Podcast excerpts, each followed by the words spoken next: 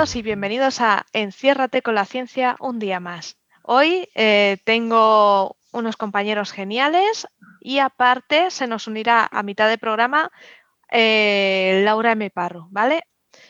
Eh, está ocupadilla y no ha podido unirse al inicio de la conversación.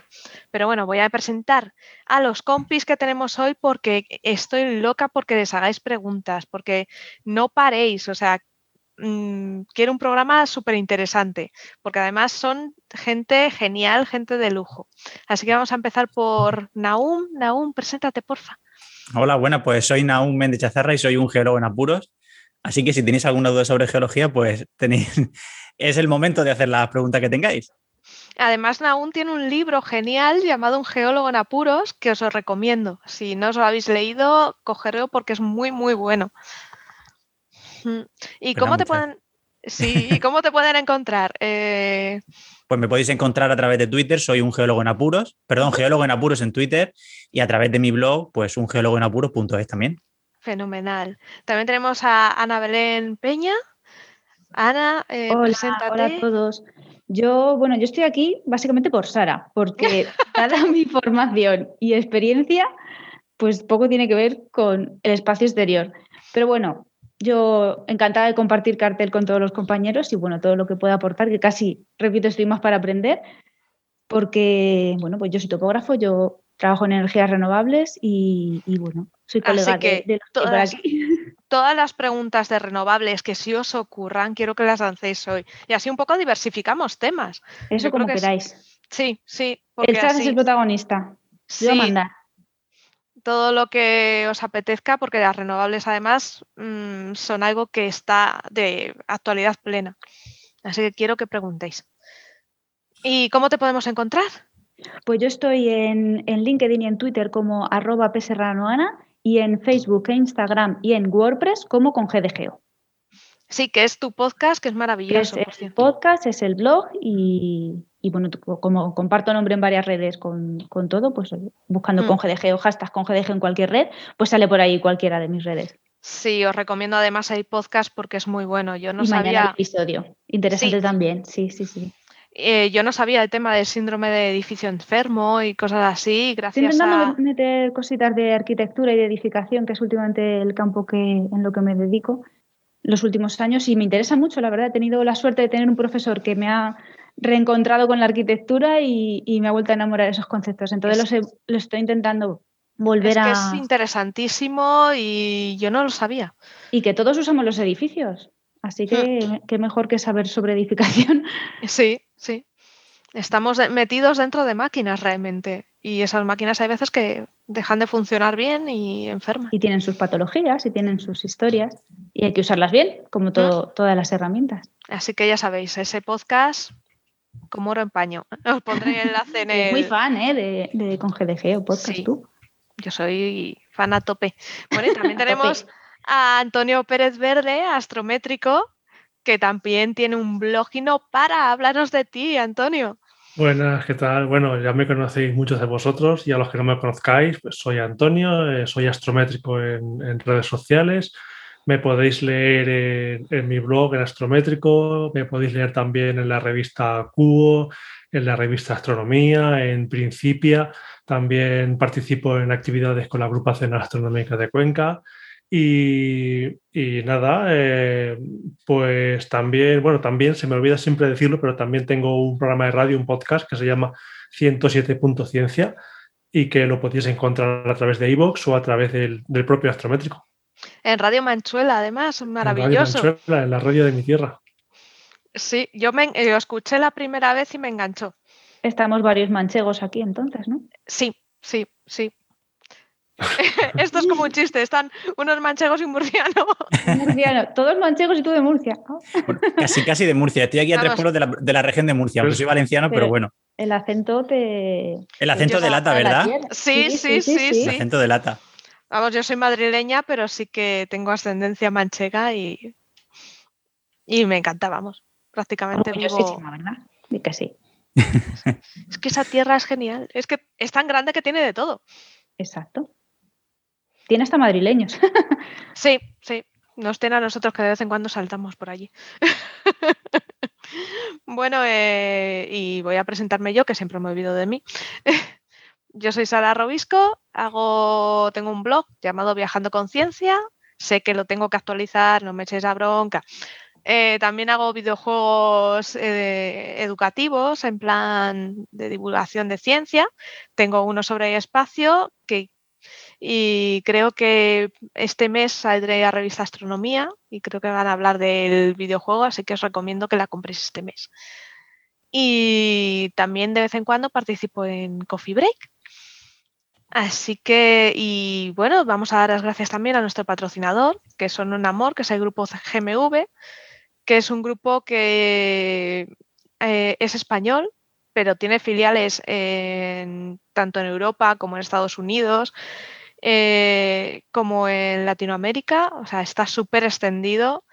Eh, tiene sistemas de control de satélites, consultoría de software, lo que sea. O sea, me parece que es un buen ejemplo de un grupo español que invierte en I+D y que no todos son bares y turismo en este país. Así que creo que es un buen ejemplo. Y nada, vamos a empezar. Muy bien dicho. Mm. Vamos a empezar con las preguntas y vamos a, por ello, ¿vale? Chin, chin, chin, chin, chin, chin, y estaré pendiente de las vuestras. Ir lanzando. Hay una pregunta aquí marciana del grupo Quedadas Estelares de Madrid que en Twitter, si os gusta la astronomía, buscad, se llama Grupos Estelares. Y lo que hacen son un grupo de astrónomos aficionados que es maravilloso. Tienen un grupo de Telegram y comparten mucha información sobre astronomía. Y cuando no hay pandemia, hacen quedadas para ir a observar y yo siempre lo digo, si te gusta la astronomía y antes, antes de comprarte un telescopio o algo, contacta con estos grupos porque ellos te van a enseñar. Vas a poder probar sus equipos y saber si quieres hacer astrofotografía, eh, astronomía visual y un poco orientarte. Y con eso ya podrás decidir qué te compras. Así que ya sabéis, estos grupos son geniales y seguro que en vuestra ciudad, en vuestra provincia tenéis varios. Así que su pregunta es, si podéis comentar un poco sobre estas rocas que ha encontrado NASA Perseverance, eh, que son eh, blanquitas, con agujeritos. Eh, dice, ¿estas rocas son normales? En la Tierra hay muchos similares de distintos tipos. ¿esto hace que estas rocas sean interesantes para investigarlas? ¿Quién responde? ¿Responde yo mismo? Sí. Pues yo creo que tú eres el más apropiado, sí.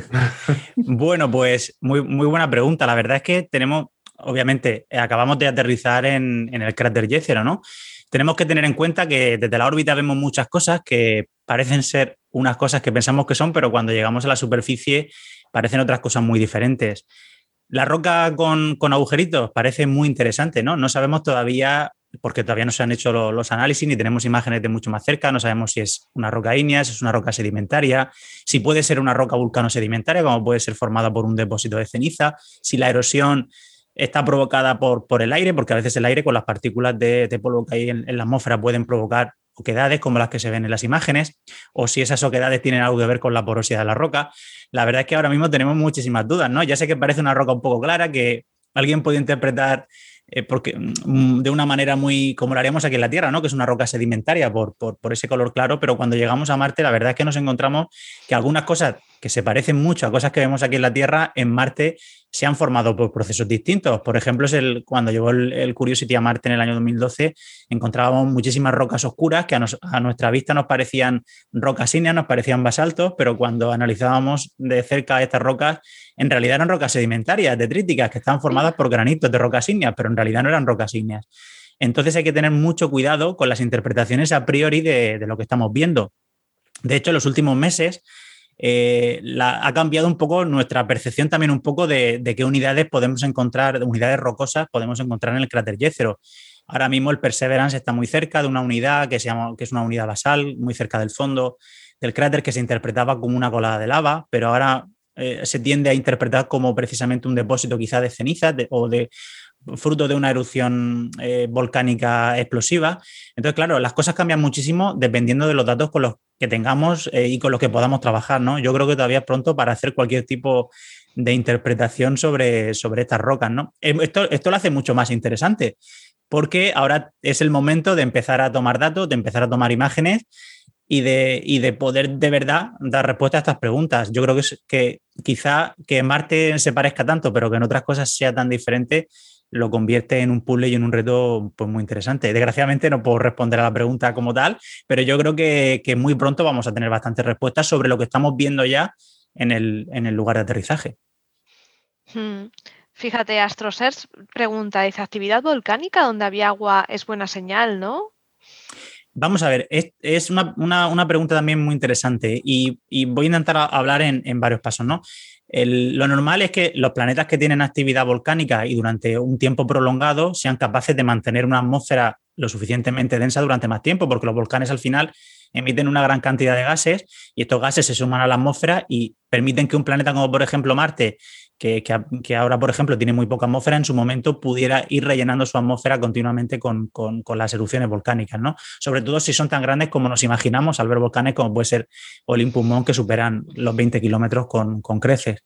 Entonces, hay otra parte más relacionada con, los impactos de, de, asteroides o de meteoritos contra la superficie, y es que cuando nosotros, desde nuestro punto de vista, cuando un asteroide cae sobre algo, es algo malo, automáticamente, ¿no? Todos pensamos en la extinción de los dinosaurios pero resulta que uno de los sitios donde mejor se puede resguardar la vida y donde puede proliferar la vida muchísimas veces son los lugares de impacto de meteoritos. ¿Por qué?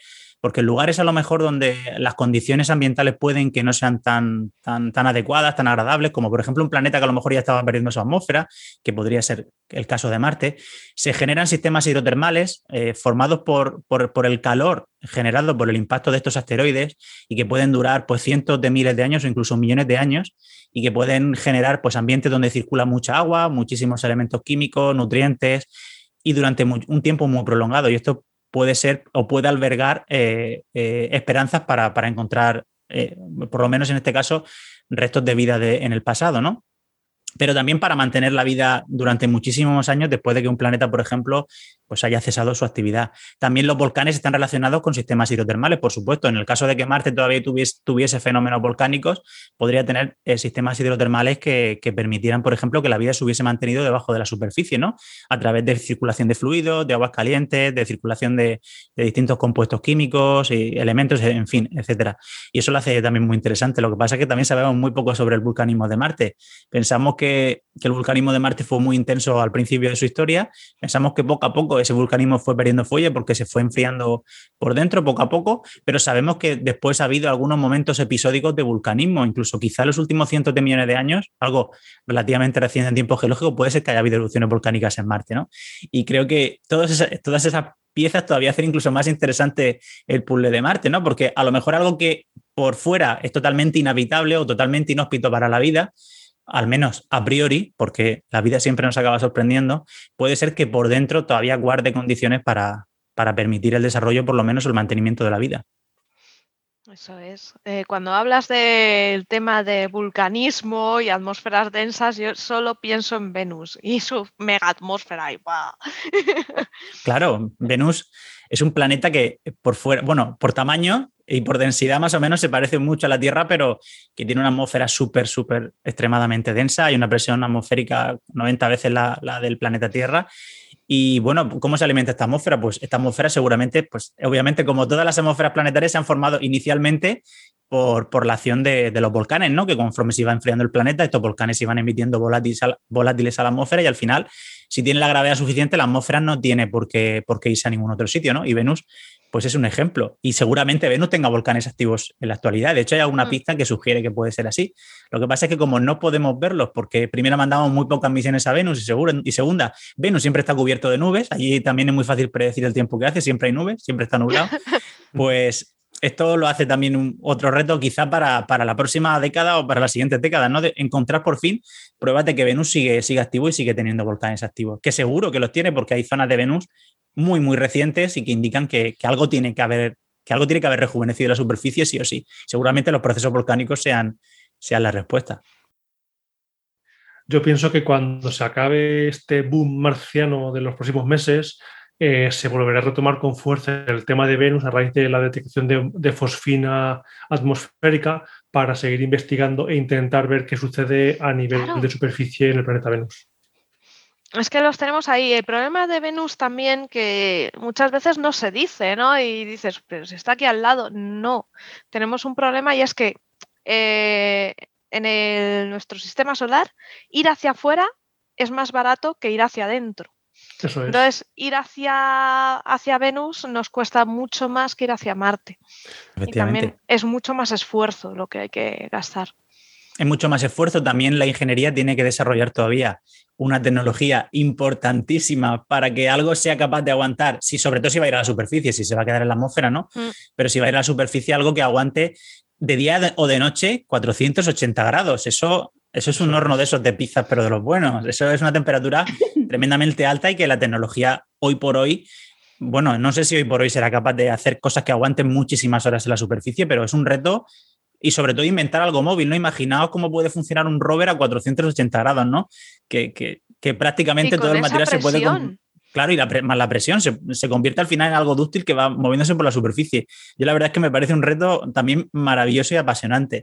O todas estas misiones que algunos, algunos científicos plantean, ¿no? De, de, hacer algo que vuele por las nubes de Venus, que, que, tiene una, pues unas condiciones muchísimo más, más buenas para nuestra tecnología y que también se puedan hacer investigaciones desde el aire, ¿no? Ya que allí sí que se puede, se puede volar o flotar con una relativa facilidad, no como en Marte, que es un poco más difícil por la, por la atmósfera que tiene, ¿no?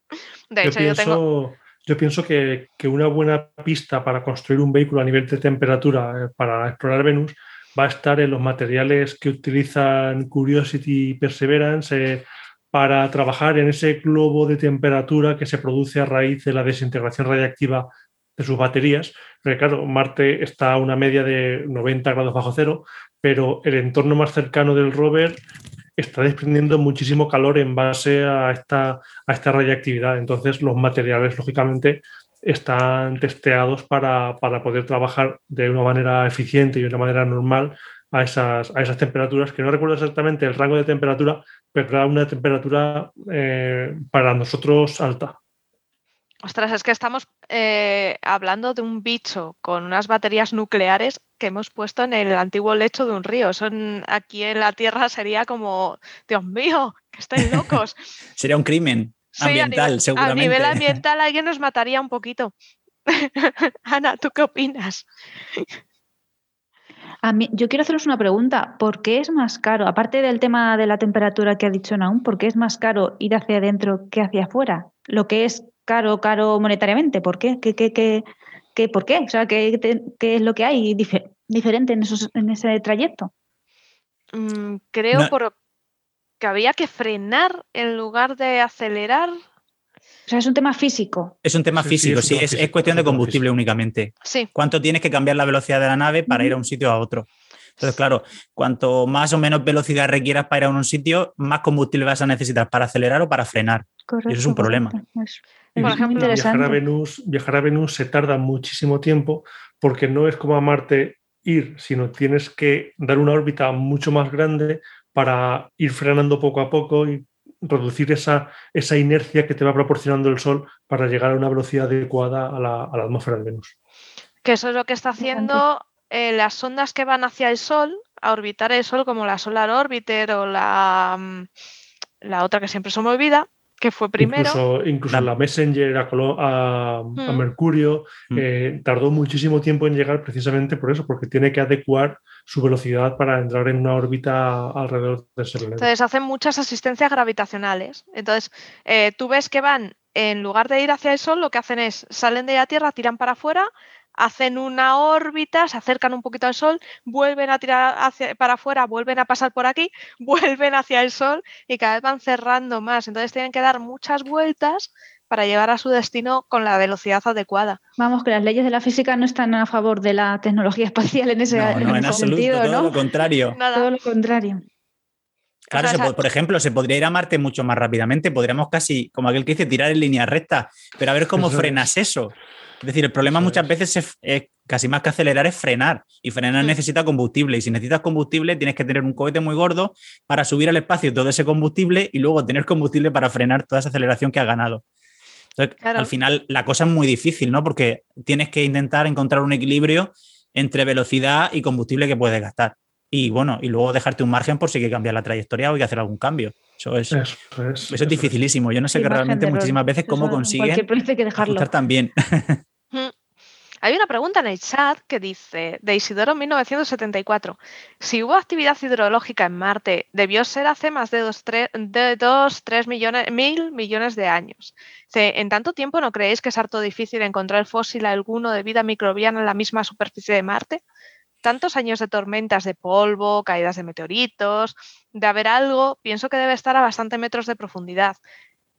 Bueno, pues respondo a la pregunta. Sí, sí, sí. sí, Bueno, pues vamos a ver, eh, lo explico. Mm, es cierto que seguramente la mayor parte de la actividad hidrológica que se dio en Marte ocurriese en los primeros 1.000, 1.500 millones de años de su historia, de en torno a hasta hace 3.000 millones de años. el mayor periodo de, que quizá haya habido de ciclo hidrológico como lo conocemos en la Tierra que lo haya habido en Marte. Todavía tampoco tenemos muy claras exactamente las fechas porque las dataciones que hacemos están basadas en, el, en contar cráteres, no son dataciones absolutas como las que hacemos en nuestro planeta, pero las tenemos más o menos calibradas y pensamos que están más o menos bien. Bueno, pues, mm, ¿por qué pensamos que podemos encontrar fósiles donde ha ido el Perseverance? Si en algún momento se desarrolló, se desarrolló vida, porque suponemos que los estratos que se ven dentro del cráter Jezero, concretamente los estratos del delta, probablemente se formaron en ese periodo. Y si se formaron en ese periodo y en ese periodo pudo haberse desarrollado la vida, pues tienen, tiene alguna posibilidad de haberse quedado fosilizado, ya sea el, propio organismo o incluso eh, fósiles químicos, biomarcadores químicos que podamos encontrar, moléculas complejas que solamente puedan haber aparecido por, por fenómenos relacionados con, con la vida y tienen que haberse quedado ahí porque esos estratos sí que han resistido. De hecho, nosotros vemos el delta. El delta se ve, incluso se ven los canales del delta. Si uno mira una foto, por ejemplo, del delta del Mississippi y mira una foto del cráter Jezero, puede encontrar ciertas similitudes. Entonces, sabemos que este delta pudo haberse formado en ese periodo. No lo voy a decir categóricamente porque hay, hay bastante controversia también en cuanto a cuándo se formó el lago y el delta en el cráter Jezero. Hay un poco de controversia porque dependiendo en qué rango estemos trabajando, hay unos que piensan que ya estaba Marte más frío y seco y otros que piensan que todavía estaba cálido. Pero bueno, eh, sí que hay un delta y un delta para nosotros nos indica un ambiente, un ambiente acuoso, nos indica que seguramente había agua de escorrentía, seguramente todavía llovía, probablemente, y si no, pues bueno, si no llovía, había un ciclo hidrológico quizás formado por, por, el deshielo, ¿no? Y a lo mejor quizá en, ese, en esos momentos de deshielo las condiciones podían hacer que, que, la vida que a lo mejor estaba más debajo de la superficie volviese a la superficie o quién sabe qué procesos podemos encontrar, ¿no? A lo mejor la respuesta es que nunca hubo vida en Marte, eso también podemos, puede haber ocurrido, ¿no? Y que ahora vayamos, estudiamos los sedimentos del delta que correspondiese a un periodo cálido, a un periodo bueno de la, de la historia de Marte y no haya, y no haya aparecido, y no haya aparecido vida. Y eso también. Qué desilusión. Como es, es una desilusión, pero es una respuesta. Sí, porque menos yo, Si yo lo entiendo, si estoy a favor de, del, conocimiento de datos, del estudio de datos, pero que sería como lo peor del mundo que nos pudiera pasar ahora. con es lo peor realmente, pero bueno, también podemos pensar que no haya, que no haya restos de vida en el cráter Jezero no quiere decir que no haya aparecido en otro lugar de Marte. Hmm. Eso también nos, lo puede indicar, ¿no? La verdad es que desde, desde la Tierra nosotros tenemos muchísimas dificultades para estudiar muchísimas cosas. La superficie de Marte es muy grande. Podemos haber acertado en el lugar que hemos elegido, se eligen esos lugares porque son lugares representativos para nosotros, porque para formar un delta en nuestro, en nuestro subconsciente pensamos que se necesitan masas de agua estables durante muchísimos miles de años, muchísimas veces, o cientos de miles de años, o incluso millones de años, para, para que dependiendo del aporte de sedimentos se pueda haber formado en más o menos tiempo. Y como hay una masa de agua estable y para nosotros la vida necesita del agua, porque no, no, conocemos otras, no conocemos formas de vida que no necesiten el agua, nosotros vamos ahí a buscarla, obviamente. Hmm. ¿Puede haberla o no puede haberla? Pues mm, no sabemos lo que nos vamos a encontrar, ¿no? Pero desde luego, si es un buen sitio para, para detectar la posibilidad de vida en el pasado, desde luego que sí, ya sea eh, porque hubo un delta o porque hubo un ambiente hidrotermal o, o, quién sabe por qué, porque la vida es muy persistente, muy tozuda y bueno, pues yo creo que, sea cual sea el resultado va a ser muy interesante. Y si no, pues conoceremos un poco más en detalle la historia del planeta Marte.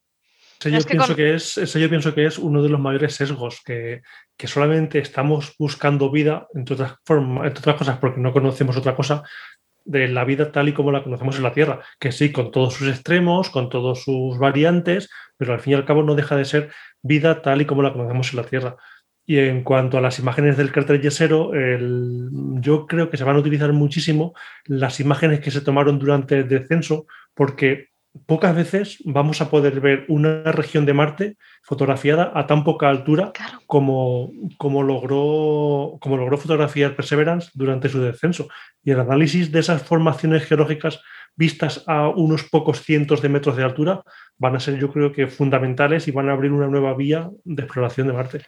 Sí, es que no sé si visteis el vídeo de descenso, pero a mí me puso los pelos de punta. Es que era súper espectacular ver eh, tan de cerca la superficie de Marte. Se veían las dunas, se, veía en detalle esa calidad, ese, fue espectacular. Eh, la verdad es que. Es un reto tecnológico. Bueno, el hecho de poder ver un aterrizaje en otro planeta, que todo haya funcionado bien y que todo se haya grabado, no deja de ser también una cosa, bueno, muy bonita por un lado, pero un avance tecnológico importantísimo.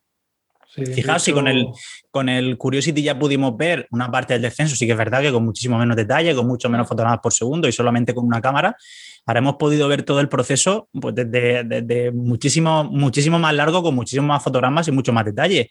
De hecho, incluso ya estamos reconstruyendo modelos digitales del terreno con, el vídeo del, descenso y, y con muchísima resolución. Es decir, ahora conocemos bien el lugar de aterrizaje con, precisiones de, muy pocos centímetros, cosa que antes tampoco podemos hacer. Sí que es verdad que tenemos modelos de elevaciones muy buenos, como el de, la Mars Express o, de la cámara de contexto de la, de la Mars Reconnaissance Orbiter, pero ahora podemos tener incluso un nivel extra de detalle y que además puede ayudar a los planificadores de la misión a saber mejor por dónde pueden llevar al rover. Aunque ahora sí que es verdad que el rover va equipado con muchísimas cámaras que son capaces de sacar mapas tridimensionales de la superficie fantásticos, pero esto siempre viene bien. Esto es una ayuda, una ayuda extra que, es fantástica. Y no me quiero imaginar lo que si pronto vuela el Ingenuity, que cuánto nivel de detalle más vamos a tener sobre la zona de aterrizaje.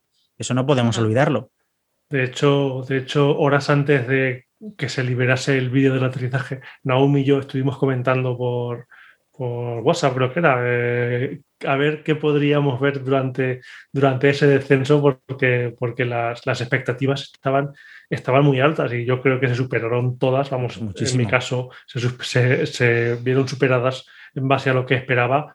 Y, otra cosa que quería comentar es que, eh, además de la impresionante de la maniobra, fue la precisión del aterrizaje que se desvió que se desvió, y no creo que sea la palabra correcta desviarse, sino que aterrizó eh, muy pocos centenas de metros eh, con respecto al centro de la elipse. Y esta precisión va a ser fundamental para la, recogida de muestras cuando tenga que aterrizar esa segunda misión que va a aterrizar muy cerca de donde ponga el, recipiente con los tubos de ensayo, claro, es fundamental que aterrice cerca de, de ese lugar porque si no tendría que hacer un viaje extra y quién sabe si pierde la ventana de lanzamiento para, para volver a la Tierra. Entonces, el hecho de que, gracias al TRN del Perseverance que eligió el lugar óptimo para el aterrizaje, pues esa, esa segunda misión va, a llevar, imagino, otro TRN que, va a situar el punto óptimo más cercano a ese depósito de muestras, con lo que eh, el hecho de haber ganado esta precisión va a ser fundamental para, el proceso que tanto estamos esperando de recuperar eh, muestras marcianas. Yo voy a decir una, maldad a lo que ha dicho Antonio. Yo creo que ha aterrizado en un lugar que, bueno, todos hubiésemos, nos hubiese gustado que hubiese aparcado en la puerta del Delta las cosas como son, pero ha aparcado en un punto donde encontramos unas unidades que muchos, lo que decía al principio, que unos interpretaban como coladas de lava y otros interpretan como depósitos volcánicos de ceniza o de una erupción explosiva. Eso le añade un valor a la misión el poder muestrear esas rocas. Y, por ejemplo, si fuera un depósito de ceniza, creo que es la primera vez que descubrimos un depósito de ceniza in situ en Marte. Eso le da un valor a la misión importantísimo y vamos a poder tener una ventana de conocimiento de procesos volcánicos en Marte. Y, creo que se le añade, aunque sí que es verdad que va a tener que desplazarse unos cientos de metros más. ¿Por qué tiene que desplazarse 800 metros más? Bueno, creo que van a merecer la pena. Y creo que, eso le, le, va a dar otro toque a la misión que sí que es verdad que era muy astrobiológica, porque al final lo que buscamos eh, con esta misión es lo que es, es intentar encontrar un poco la huella de la vida en Marte si en algún momento se ha desarrollado. Pero creo que esta parte de la misión si realmente somos capaces de descubrir cuáles son eh, las relaciones entre todas las unidades que vemos y si es un depósito volcánico o no es volcánico o si fuese una incluso una colada de lava, no, nos va a abrir una ventana al paso de Marte que no, que no nos esperábamos, porque si no hubiese aterrizado ahí el Perseverance, seguramente no hubiésemos ido ahí detrás a mirarlo. Y yo creo que, ese desvío que hizo le, da un valor a la misión nuevo y le da una oportunidad más de, enseñarnos otras cosas más desde el punto de vista, claro, desde la geología, por supuesto, que, creo que, va a hacer una gran labor también a nivel geológico. De hecho, ya lo está demostrando con las imágenes que nos está mandando estos días de, hmm. detalle. Bueno, estamos alucinando, ¿no? Cómo, cómo, tiene ese zoom capaz de ver estratos a más de dos kilómetros de, distancia. A nosotros eso nos fascina, por supuesto. Totalmente de acuerdo contigo, ¿eh? Sí, totalmente. Es que, no podemos pensar que eso es un ese desvío suponga un fracaso, todo lo contrario. Estoy de acuerdo totalmente contigo. Hmm. Claro, es que, eh, mm, vamos a ver, todo el mundo quiere aterrizar en el centro de la elise porque al final era el punto más cercano o casi más cercano donde podía ya casi empezar su misión principal, ya directamente estar en, los sedimentos del delta, en el talud del delta. Pero es que ahora, ahora vamos a poder estudiar una cosa que, que desde órbita ni siquiera nos aclaramos en lo que es, ni siquiera muy bien entendemos si se formó. Yo no yo realmente eh, la última cartografía que hay del USGS, yo no, la tengo muy, no la tengo muy clara porque cuando veo los artículos que hay de antes, no me queda claro realmente cuál es la relación. Si vienen primero los sedimentos del delta y después estos depósitos volcanos, vulcanos sedimentarios o de lava, o si vienen unos antes, otros después, porque la erosión ha hecho tanto y ha movido tantas cosas, y bueno, más que mover, no, ha erosionado tantas cosas que ahora eh, dejan unas formas muy raras en el terreno y desde la órbita a veces nos, nos cuesta horrores intentar reconstruir eso. Hay que ir allí al sitio a verlo y ahora vamos a poder hacerlo. Y, y eso, pues, está guay, hmm. eso es interesante. Y además, además, en cuanto a la precisión, eh, no recuerdo cuánto medía la elipse de aterrizaje de Curiosity. Siete kilómetros creo que era.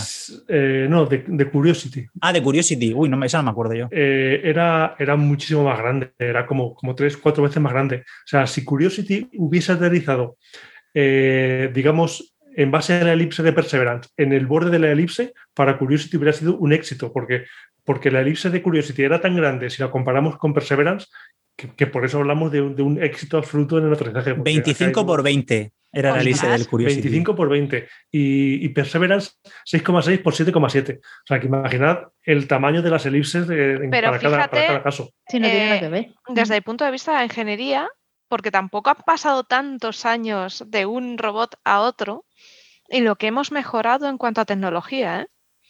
Muchísimo. Sí, que parece que luego la ciencia y la tecnología va lenta, pero en este caso se, demuestra que, que, son unos años que son pocos años en el tiempo, que han sido ocho años de diferencia. Pues 2012, 2021. Claro, pero pues esta tecnología se ha tenido que desarrollar mucho antes del lanzamiento. Esta Entonces, claro, en realidad no han, pasado tantos, no han pasado tantos años, no han pasado ocho años, ha pasado mucho menos. Es que ha avanzado muchísimo. Avanza muchísimo y también conocemos más cosas sobre la atmósfera de Marte. Antes, con nuestro conocimiento de la atmósfera de Marte era muy limitado, entonces no sabemos cómo nos vamos a encontrar las distintas capas de la atmósfera, si va a frenar más, si va a frenar menos, cómo afecta, yo qué sé, nuestra velocidad, a, yo qué sé, todo lo, todo lo que pueda, como si montáramos en un avión, ¿no? ¿Cómo nos afecta el viento, por ejemplo, cuando vamos moviéndonos en avión? Bueno, hay un piloto que va manejando el avión, pero cuando un. Y, si hace más viento o, hace viento en otra dirección, el piloto puede corregir el rumbo. Pero cuando tú lanzas una nave hacia otro planeta, que además tiene. que además no es que mm, vaya a dar una vuelta y vaya a buscar el sitio de aterrizaje, no, no, es que entra directamente desde el espacio a la atmósfera y tiene que caer en un sitio muy concreto.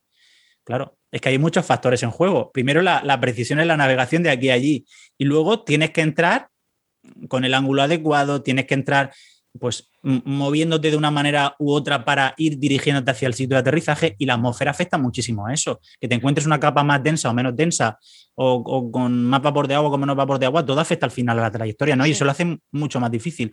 Que el Perseverance haya sido capaz de sortear el solo todos estos factores, de abrir el paracaídas cuando tiene que abrirlo, de luego de navegar si, si hay algún peligro debajo, como pueden ser unas dunas muy altas o unas rocas muy grandes, en fin, porque además ha aterrizado en un sitio que a mí me pareció súper plano, porque cuando lo vi desde el espacio no me parece tan plano, pero ahora que, ya lo hemos podido poner el pincho en el, en el, Google, ya vemos que es un sitio realmente plano, plano, plano. Ni hay rocas tan grandes ni hmm. puntiagudas. Sí que es verdad que cerca tiene alguna, pero donde ha caído es un sitio, vamos, perfecto. Perfecto casi para dejar el helicóptero también, incluso. No sé. Sí, yo, pienso que sí, yo pienso que sí. Hmm.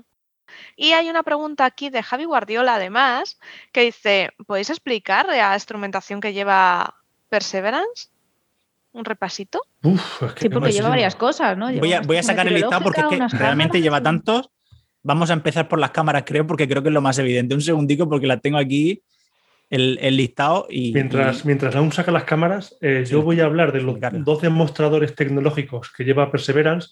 Uno es el helicóptero, que no es un instrumento científico, sino que es un demostrador tecnológico para ver si en el futuro se podría eh, emplear la tecnología, eh, la tecnología voladora para, para, explorar otros mundos. Y el otro demostrador tecnológico se llama MOXIE y es un, es un instrumento que a partir del CO2 de la atmósfera marciana va a intentar obtener oxígeno molecular, oxígeno respirable para eh, las pequeñas colonias que puedan ir a Marte en un futuro a medio, corto o largo plazo, como ya se, se, vaya viendo, pero sí que poder generarse ese oxígeno respirable a través de la atmósfera marciana y no tener que llevar el oxígeno desde la Tierra. Es que me parece espectacular. Es espectacular realmente. Luego sabéis que hay instrumentación, no sé si lo saben los oyentes, hay instrumentación española. Claro, hay muchísimas. Sí, una estación meteorológica. Es claro, la estación meteorológica, importantísima, ¿no? MEDA. La estación medioambiental MEDA. MEDA. La MEDA, sí. La MEDA, claro, que además va a medir pues, la velocidad del viento, la temperatura, la humedad, la presión atmosférica. Ahora además de los sensores de radiación, lleva una cámara para medir la opacidad atmosférica. Es un, instrumento realmente increíble que también nos va a aportar muchísimos detalles sobre el tiempo de Marte. Algo que siempre parece una cosa muy trivial, hmm. pero que, es importantísimo para el futuro de las misiones, por ejemplo, humanas, ¿no? Si en algún momento vamos a Marte, tenemos que saber qué ambiente nos vamos a encontrar, cómo afecta el polvo. El polvo es un gran enemigo de la electrónica, por ejemplo, o de hmm. los paneles solares también. Y, creo que todos esos detalles son importantísimos, el poder predecir qué nos vamos a encontrar allí. Es que España somos los reyes de las estaciones meteorológicas en Marte, son tenemos tres allí. Yo lo he comentado en varios foros, lo he comentado en varios foros que España es el número uno a nivel mundial en, caracterizar el tiempo en, otros mundos, porque con en Marte tenemos el REMS del Curiosity, el CLINS mm. del Insight y ahora el MEDA de, de Perseverance. Y, y de hecho la cámara, la Skycam de Meda ya, ya ha liberado las, las tres primeras imágenes que, que, ha tomado como prueba, o sea, ya está a pleno rendimiento y vamos a ver, vamos, vamos a poder caracterizar la, la, climatología marciana con una precisión que yo creo que todavía no sabemos qué precisión vamos a, a tener. Y con respecto a lo que comentábamos antes de la, de la atmósfera marciana, me gustaría comentar un, una pequeña característica, una pequeña particularidad que tiene la atmósfera marciana, y es que la atmósfera marciana es dinámica en cuanto a que eh, a veces es más gruesa y a veces es más estrecha. Cuando hace calor en Marte, en, algún hemisferio, lo de calor entre comillas, cuando es verano en, algún hemisferio de Marte, se sublima parte del hielo y ese vapor sale a la atmósfera y hace que la atmósfera sea más gruesa. Y cuando es invierno, ese hielo se, vuelve a, congelar y hace que la atmósfera sea más delgada. Entonces, eso es otro factor que hay que tener en cuenta para, enviar misiones a Marte y saber qué, cuántos kilómetros aproximadamente va a tener esa, atmósfera para poder, para poder predecir cuándo se va a, tener los momentos de máximo frenado, de máxima temperatura alcanzada. por ejemplo, con el Perseverance, durante el aterrizaje se alcanzaron fuerzas G equivalentes en la Tierra a a 12 Gs, es decir, 12 eh, Gs de frenado, estamos hablando de un frenado mucho más intenso que un accidente de coche y temperaturas de, de 1300, 1400 grados. Madre mía. La verdad es que eso impacta bastante. Hay una pregunta que yo creo que es para ti, Ana. Dice, sobre energías eh, renovables. En Marte, eh, ¿cómo se apañarían? Dice, tiene que ser complicado. ¿Qué hacemos en el futuro allí? ¿Todo nuclear? Pues tiene que ser complicado porque la, vamos, eh, lo he estado pensando con todo esto de, que íbamos a, centrar hoy nuestro tema allí en Marte, y es que la energía renovable más básica que usamos incluso aquí en Tierra es la solar.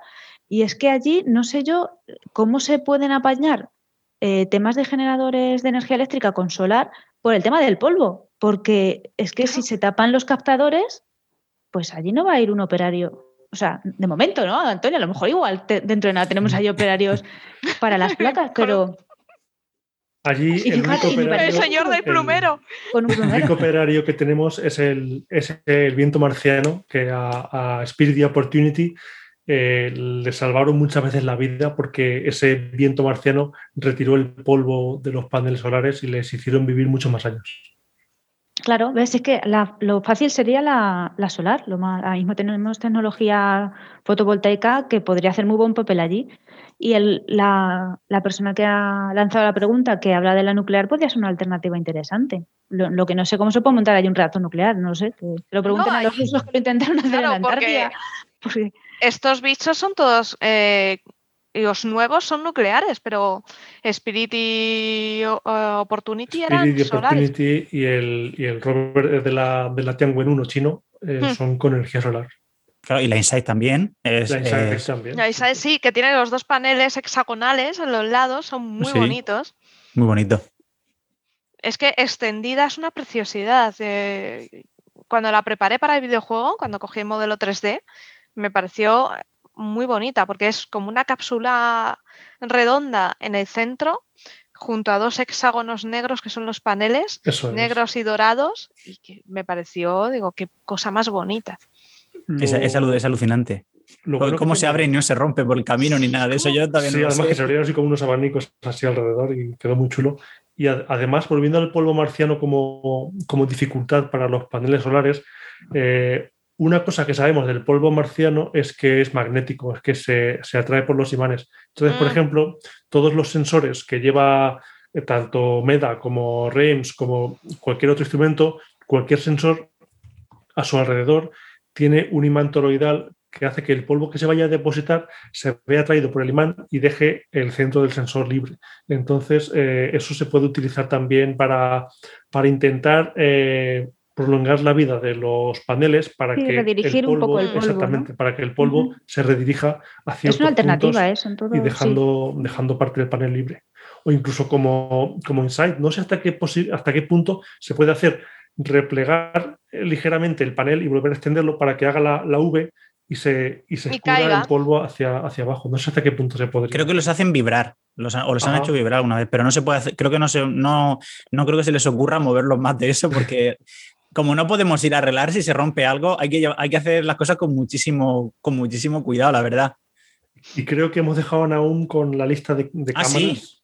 de hecho, me he traído un objetivo porque como íbamos a empezar con la cámara, con la, bueno, con la cámara buena buena, que es la más canceta, que bueno, que son dos cámaras iguales que están en, en, la cabecita del, del rover, del Perseverance, y que bueno, tienen, eh, tienen pues una, calidad increíble, son a, todo color, pueden sacar imágenes tridimensionales porque son dos y al haber estar separadas son capaces de, ver las imágenes de la derecha y de la izquierda diferentes con un ángulo y nosotros somos capaces de reconstruir a partir de ahí una forma 3D, ¿no?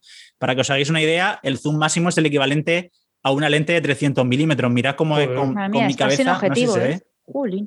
O sea que es una... De hecho, las imágenes que han salido hoy liberadas, por ejemplo, esta madrugada de, la más canceta, hemos, somos capaces de reconocer los estratos, unos estratos relativamente finos en una montañita, en un pequeño montículo que haya más de dos kilómetros de distancia. O sea que os podéis hacer una, una, idea de la calidad que tienen, ¿no? Y bueno, eh, creo que aunque a la gente le hará gracia que solamente sean cámaras que tienen dos megapíxeles, pero son cámaras con muchísima calidad, que tienen un tamaño de píxel muy grande y que permiten captar la luz, pues yo creo que de una manera muchísimo más que óptima, ¿no? Y creo que eso le va a dar, primero que además, se me olvida, también puede grabar vídeo. Normalmente no se graba vídeo en Marte porque no es necesario, no hay procesos que, que detectemos que sean muy rápidos, salvo a veces pues, el, movimiento de las nubes o un eclipse que, por ejemplo, puede provocar fuegos y deimos. Bueno, un eclipse en un tránsito, porque no lo ocultan completamente, de fuegos y deimos por la superficie del Sol. Pero bueno, en realidad la capacidad de estas cámaras mm, ya os digo que se va a ver, que se va a ver en los próximos meses porque su, calidad y que sean en color mm, va a traernos imágenes panorámicas como prácticamente si estuviéramos allí, ¿no? Y además con toda esa capacidad de que luego vamos a ser capaces de con esa información reconstruir imágenes tridimensionales que nosotros podemos ver pues con las gafas de azul y rojo o también poniendo los ojos viscos, ¿no? Y yo creo que eso le va a añadir un poco a, un poco al, Perseverance un grado más de, digamos, de, sensación de, interacción con nosotros, ¿no? Que son, somos los que estamos aquí. Por supuesto, lejos de la frivolidad de que sea una cámara en color o que tenga un zoom, la cámara, nosotros, sobre todo en geología, lo primero que nos da es una información sobre lo que vemos, ¿no? Cómo están los estratos, si hay una erosión más grande, si un estrato erosiona a otro, qué relación hay entre ellos, los colores de las rocas, que aunque ya he dicho antes que a, veces no nos dicen nada, en mm. otras ocasiones sí que nos pueden decir algo, ¿no? Por ejemplo, entonces todo eso pues es importantísimo. Luego también las cámaras nos sirven para ver eh, cómo está la atmósfera, ¿no? Si hay más opacidad, si hay menos opacidad en relación con el, con el polvo que hay en la atmósfera, en fin. Sirven para muchísimas cosas las cámaras, como para nosotros en la Tierra. Cuando vamos a un sitio, lo primero que hacemos es documentarlo. Pues el Perseverance va a hacer lo mismo, ¿no? Y estas dos cámaras en concreto, este juego, este juego de dos cámaras, nos va a dar, pues yo creo que muchísimos, que muchísimos, muchísimas alegrías, por lo menos a los geólogos nos va a dar muchísimas. Luego tenemos también a Pixel, que es un espectrómetro de rayos X y que vamos con el que vamos a ser capaz de estudiar las rocas y de saber qué elementos forman estas rocas pues con muchísimo detalle, ¿no? Es capaz de, ser capaz de apuntar a, digamos, a zonas muy, muy pequeñas de la roca y vamos a ser capaces, pues eso, de, intentar encontrar la, composición elemental de las rocas. Por supuesto, esta, esta, esta herramienta va en el brazo, es decir, porque el píxel se tiene que poner cerca de la roca que nosotros vamos a querer analizar. Y bueno, pues nos va a dar, ya os digo, una composición sobre los elementos que componen las rocas. ¿Por qué es importante saber qué elementos componen las rocas? Pues porque nos dicen muchísimo sobre su origen, ¿no? Y esto es fundamental. Obviamente, con esto, con esta información también vamos a ser capaces de reconstruir parte de la textura de la roca, donde se acumulan eh, preferentemente algunos elementos y todo esto nos va a hablar muchísimo sobre la génesis de las rocas y, ¿por qué no? si en el caso de que no seamos capaces de ver la vida directamente como fósiles, porque son muy pequeños, si hay concentraciones de elementos que puedan estar relacionadas con, la presencia de vida en el, pasado de Marte. Y yo creo que eso es ya un punto, un salto, un salto cualitativo y cuantitativo con respecto al Curiosity. ¿Por qué esto no iba en el Curiosity? Pues porque la tecnología no estaba desarrollada en el momento. Que muchísimas veces dicen, ¿por qué no mandáis todos los instrumentos en la misma nave? Bueno, es que miniaturizar cosas que en la Tierra son muy grandes, muy grandes, que caben en una habitación, meterlas en un rover del tamaño de un, de un 4x4 o menos y llevarlas a Marte y que funcionen allí, pues la verdad es que es muy difícil, la verdad es que requiere muchísimos años de investigación. Una cosa que antes era muy grande, ahora es mucho más pequeña y se puede llevar. Ventaja, que luego en la Tierra también podemos eh, traernos, bueno, traernos no, eh, crear esos mismos instrumentos que hemos creado para Marte y hacerlos aquí portátiles, que también es a veces algo que se nos olvida, ¿no? Toda esta investigación de instrumentos que se hace para ir a Marte, luego podemos usarla en la Tierra. No que se quede allí en Marte y aquí no podamos aprovecharlo, ya sea para análisis de rocas o para análisis arqueológico o, para geología forense, en fin, se me ocurren muchísimas, muchísimas aplicaciones. ¿Qué más? Una novedad de instrumento que, hasta ahora no habíamos, llevado, no habíamos llevado a Marte y que me parece muy interesante es un instrumento que se llama RIMFAX. Creo que todo el mundo que nos escucha habrá escuchado alguna vez la palabra georradar, ¿no? que es este carrito con el que muchas veces se ven, pues ya sea, por ejemplo, en la exploración arqueológica o cuando, por ejemplo, hay un asesinato y un enterramiento, van enseguida a buscar los, los forenses dónde puede haber sido el enterramiento. materia biológica, ¿no? qué? Materia, biológica. Hmm. No, con, el, con este solamente geológica. Ah, geológica. Geológica, sí. Como, como van con el carrito, ¿no? Y lo que, lo que hacen con ese carrito es digamos que es como una especie de radar, pero lo que hace es detectar las capas que hay justamente debajo, mm, debajo del instrumento, ¿no? Y nos hace un perfil del suelo. Bueno, con este perfil del suelo en Marte, pues vamos a saber cómo están los primeros metros del suelo de Marte, vamos a ver si existen depósitos de hielo subterráneo, vamos a ver también qué relación, como siempre, hay entre las distintas capas que vemos en el cráter.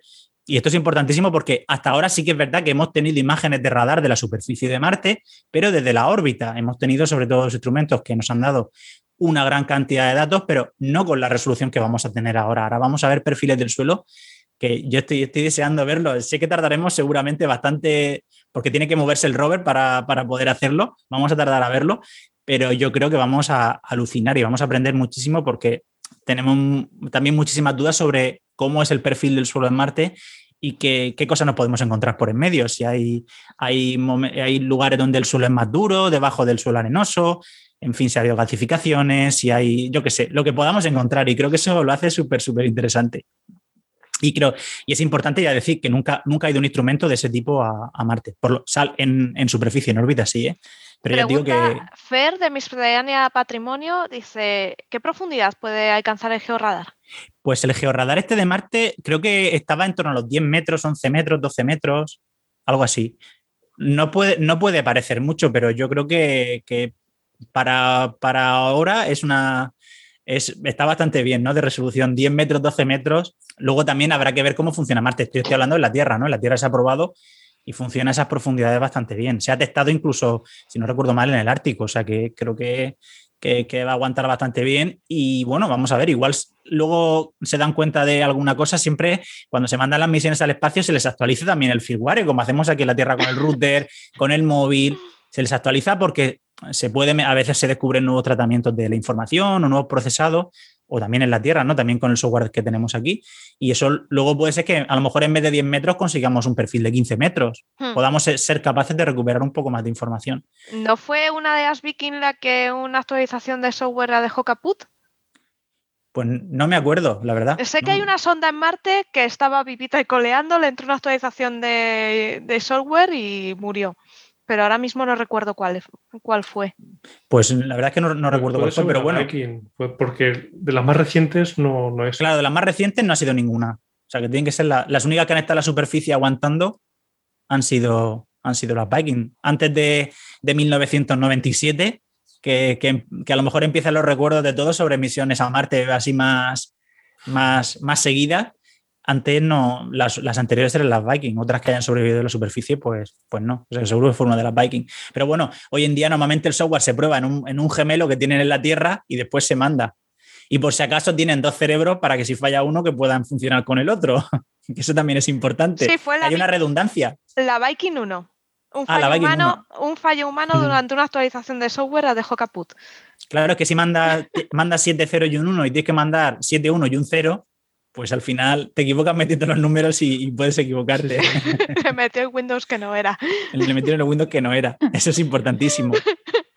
Una cosa, una cosa con respecto, con respecto al RIMFAX que ha comentado Naum del Georradar, yo pienso que si el instrumento HP Cubo de Insight y su, y su topo hubiesen funcionado correctamente, hubieran sido un, un par de instrumentos que se hubiesen complementado genial pero, pero claro, al final no, el DLR alemán parece que no le acaba de pillar el punto a lo de perforar eh, superficies de, de, otros mundos, como ya le pasó con el gancho que se tenía que agarrar al Churyumov Simenko o, o, al, o en este caso al HP Cubo que tenía que perforar Marte. Pero si hubiese funcionado, con todos los datos que nos hubiese proporcionado esa cinta con, con sensores, eh, hubiese sido un complemento ideal para, para el RIMFAX. Pero fíjate, yo, yo, creo que ese fracaso de los alemanes eh, también nos ha servido eh, para aprender, para aprender que eh, el suelo, el terreno de Marte no hace la fricción adecuada para poder entrar. Eso también yo creo que, eso va a ser un reto. Eso va a ser un reto. Eso va a ser un reto intentar solucionar, conseguir esa, esa fricción que se necesita para, para perforar, porque nadie pensaba que se comportaría de esa forma. Claro, la pregunta es, si, eh, si, supiésemos más, si hubiésemos llevado un ringfax antes, además de, saber el perfil del suelo, igual no solamente, yo tengo, a veces pienso, ¿y si no solamente es que el suelo se comporte como que tenga poca fricción o como un fluido no newtoniano o lo que sea. Y si realmente hay una capa, un caliche que llamamos aquí, los caliches son los suelos duros que se forman cuando hay muchísima evaporación y se precipitan sales, sobre todo, por ejemplo, de calcio, calcio y magnesio, se forman. Nosotros lo llamamos caliche a ese, a ese tipo de capas que se forman. Y si debajo de ese polvo se formó un caliche tan duro que HP3 al cubo no ha podido romperlo, porque esa es una posibilidad. No podemos olvidar que Marte es un desierto frío, pero es un desierto. Pueden haber ocurrido ese tipo de cosas y puede que esté dando golpes sobre algo que no puede romper. A ver, es verdad que en la Insight no podían mandar otra cosa para perforar, no podían poner una cabeza de sondeo y, porque las limitaciones del espacio son las que son y de peso. Pero bueno, yo sé que parece un fracaso bastante estrepitoso y la verdad es que nos hubiese gustado muchísimo ver los datos de, calor, del flujo de calor del interior de Marte, ¿no? Pero bueno, yo espero que, esto sirva para en futuras misiones un poco saber por dónde tenemos que orientar el tema de las perforaciones en Marte, ¿no? Sí. O si ya nos esperamos a que vayan seres humanos, que eh, yo creo recordar que no solamente han, eh, o han fracasado, casi han fracasado misiones automáticas a perforar, yo creo que en las misiones Apolo también tuvieron bastantes problemas para hacer agujeros en el suelo de la Luna y eran Sí. humanos. Sí, es cierto. Ojo, eso es que nosotros pensamos que todo se comporta como la Tierra, que todos los materiales son, tienen un tamaño adecuado, tal, pero cuando vas a un sitio y te, y te encuentras un suelo como harina, eso tiene que ser difícil de, de- de salvar, de salvar el problema. Yo, la verdad es que creo que tendremos que pensar un poco más y a lo mejor nos toca llevar una, tor- una torreta que vaya haciendo un agujero. Es que es así. Tú, tú fíjate que lo que acaba de decir Naum, lo de los caliches, eh, lo veo, no lo conocía, yo no conocía este concepto, pero lo veo muy acorde a lo que hizo la sonda, la sonda Fénix cuando rascó la superficie marciana, que quitó una capa de prácticamente de polvo, de, de- de polvo marciano, y lo siguiente que se encontró, por lo menos es lo que parece, eh, una superficie muy dura. Y yo creo que puede ser algo parecido a lo que, a lo que comentan aún. Sí, Es que, que- no haya podido pasar de topo eso, que encuentra una roca dura y, oye, que no, que por más que aprieto no puedo. Yo creo que cuando se analicen bien todos los, los, los sismogramas, porque al mismo tiempo que se martilleaba, se daban martillazos, al mismo tiempo se estaban tomando sismogramas.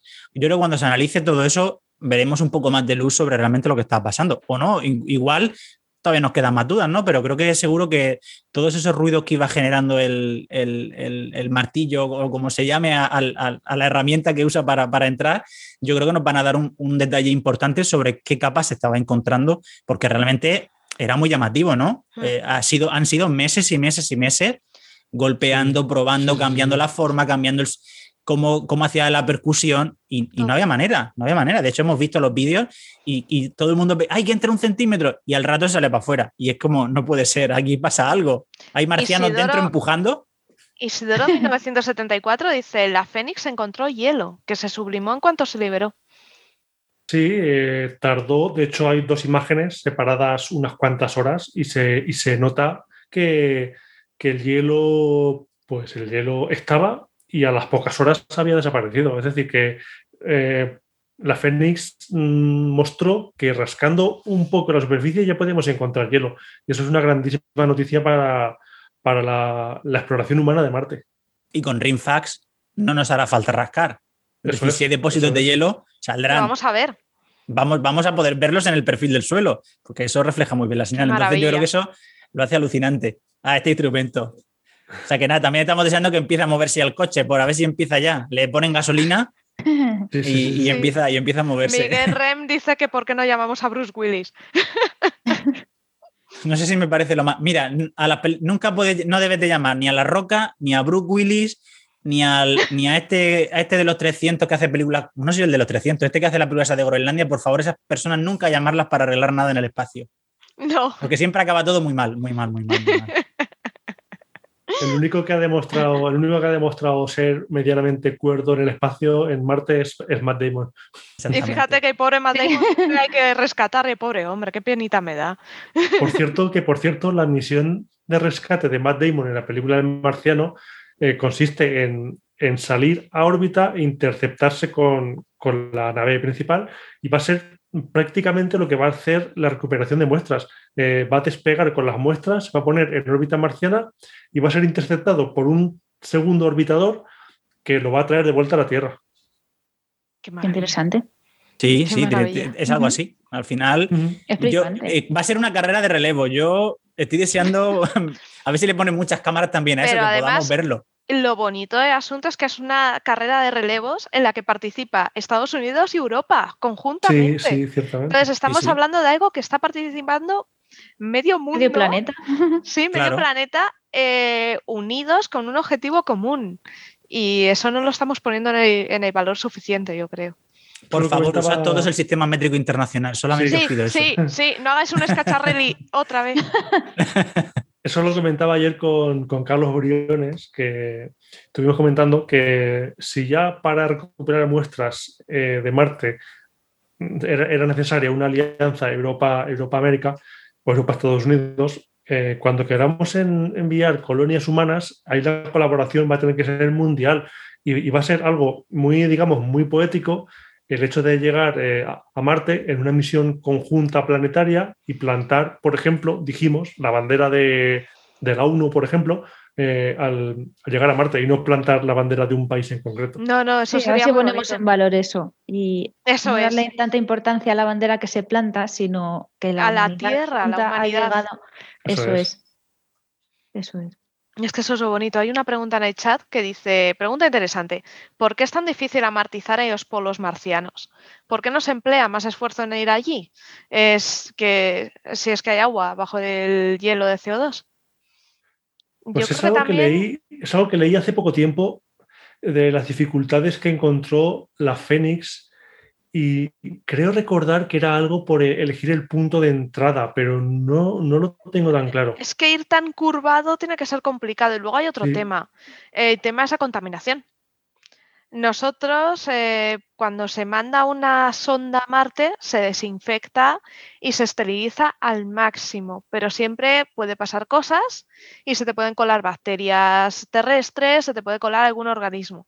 Entonces, en una zona con hielo que es una zona delicada en la que de haber vida seguramente esté allí porque hay más agua, por lo que sea. Si tú mandas una, una sonda que ha podido tener trazas de algún microbio eh, de la Tierra, igual te cargas lo que hay allí. Igual la liamos más que otra cosa. Entonces quizá por eso también se protegen esos polos. A mí me da pánico cuando leo que, el Perseverance puede llevar 300.000 esporas. A mí eso de bacterias. A mí eso me da Mm, me, da, miedo porque siempre pensamos que la vida, uy, que sale al espacio y se muere. No, la vida no es un bichito que sale al espacio y se muere.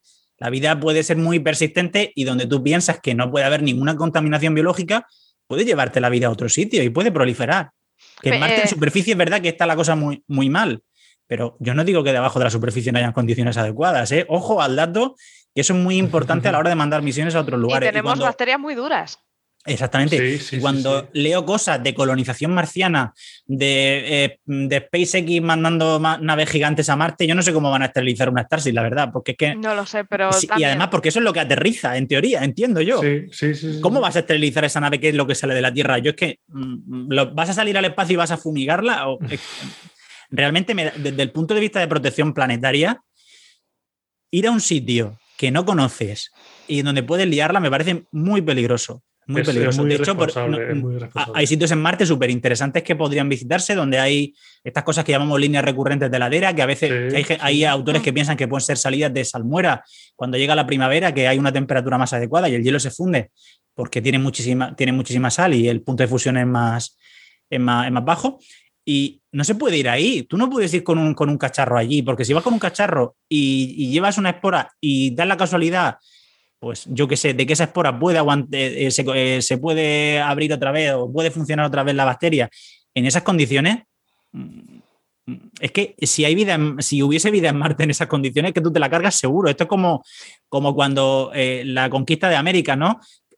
Nosotros llevamos enfermedades que allí no existían. Europa, claro, como si esas enfermedades no estaban allí, las llevamos nosotros y nos cargamos a muchísima gente llevando enfermedades.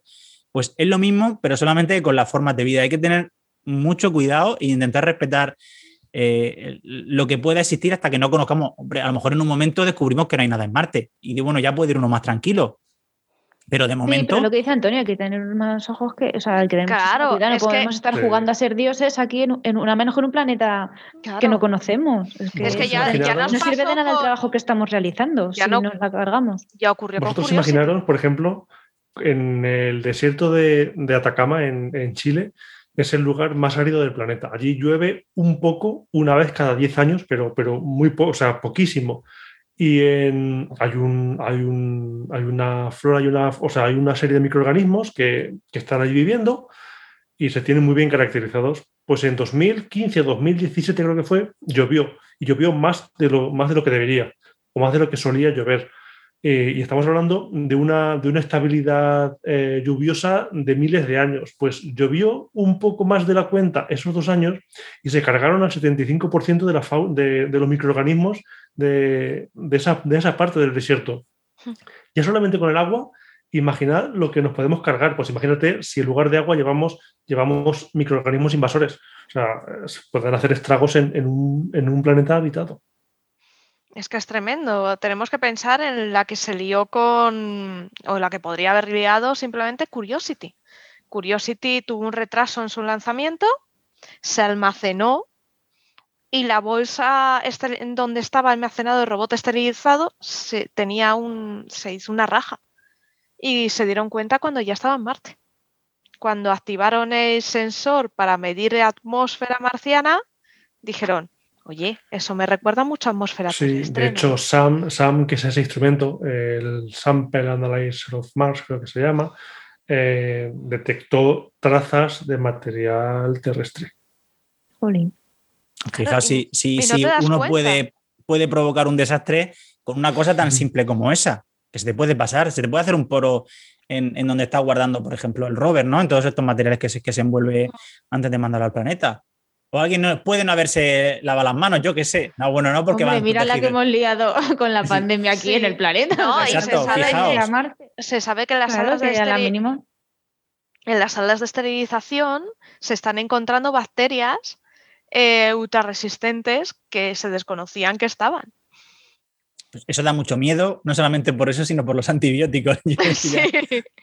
ya, no solamente pienso en Marte, sino pienso en la Tierra. Y, imaginaos si hay organismos ultrarresistentes y alguno es, alguno puede provocar enfermedades, alguno puede ser patógeno, pues apagámonos, ¿no? Pues hmm. tenemos que pensar lo mismo para nosotros que para Marte. Hay que llevar cuidado siempre cuando uno hace las cosas y hacerlo de la mejor manera posible. Y sobre todo, en este caso, intentar regular un poco el hmm. acceso al espacio que yo entiendo que está muy bien que todo el mundo pueda coger un cohete e irse a Marte, pero antes hay que resolver otros problemas, antes de poder coger. No, no todo vale, no todo vale llegar el primero y cogerse lo que pille, ¿no? Y montar una inmobiliaria en Marte. No, hay Mira, dice, dice José Ramón, que es un cachondo, dice, es que nadie piensa en los tardígrados. Exactamente. Bueno, no, eh, no, sé si alguien se acuerda del último problema con los tardígrados que hemos tenido, que han acabado por la Luna. Por ejemplo. ¿Qué, Seres ultra resistentes que aguantan de todo, ahí están en la luna. Quiero, quiero contar una, pequeña curiosidad, no sé si la conocéis, de lo que lleva a bordo precisamente, precisamente Perseverance. Y es que hace, hace unos miles de millones de años quizá, eh, hubo un impacto en, Marte, se desprendió un fragmento de roca, impactó en la Tierra, ¿no? Pues ese meteorito fue recuperado, se, se, se troceó eh, uno de esos fragmentos eh, se lo han llevado a la Estación Espacial Internacional, lo han vuelto a traer y ahora ese fragmento lo han devuelto a Marte con el, con el Perseverance. Y entonces, eh, ese fragmento yo creo que es la única pieza del universo que ha traspasado dos veces la atmósfera marciana y cuatro veces la, atmósfera, la atmósfera terrestre. Madre mía, es curiosísimo pero curiosísimo. La verdad es que estamos haciendo unas cosas alucinantes. Como humanidad me parece sorprendente, sobre todo. Y le, preguntaron a, uno de los científicos de... Eso creo que era eh, parte del, del MASCAM, era un científico español. Y le preguntaron que por qué, que por qué llevaban eh, ese fragmento de Marte si no iban a poder calibrar nada con, él. Y dijeron que lo llevaban simplemente porque podían llevarlo, porque eran capaces. Porque puedo. Sí, sí, sí, efectivamente. Madre mía, ese porque puedo da más miedo que otra cosa. Pues sí. Da mucho miedo. Da terror. sí. Dice eh, Mar Miguel Ángel, dice, no hay mamíferos a los que contagiar, que sepamos. No hay mamíferos, pero puede haber bacterias que podamos cargarnos.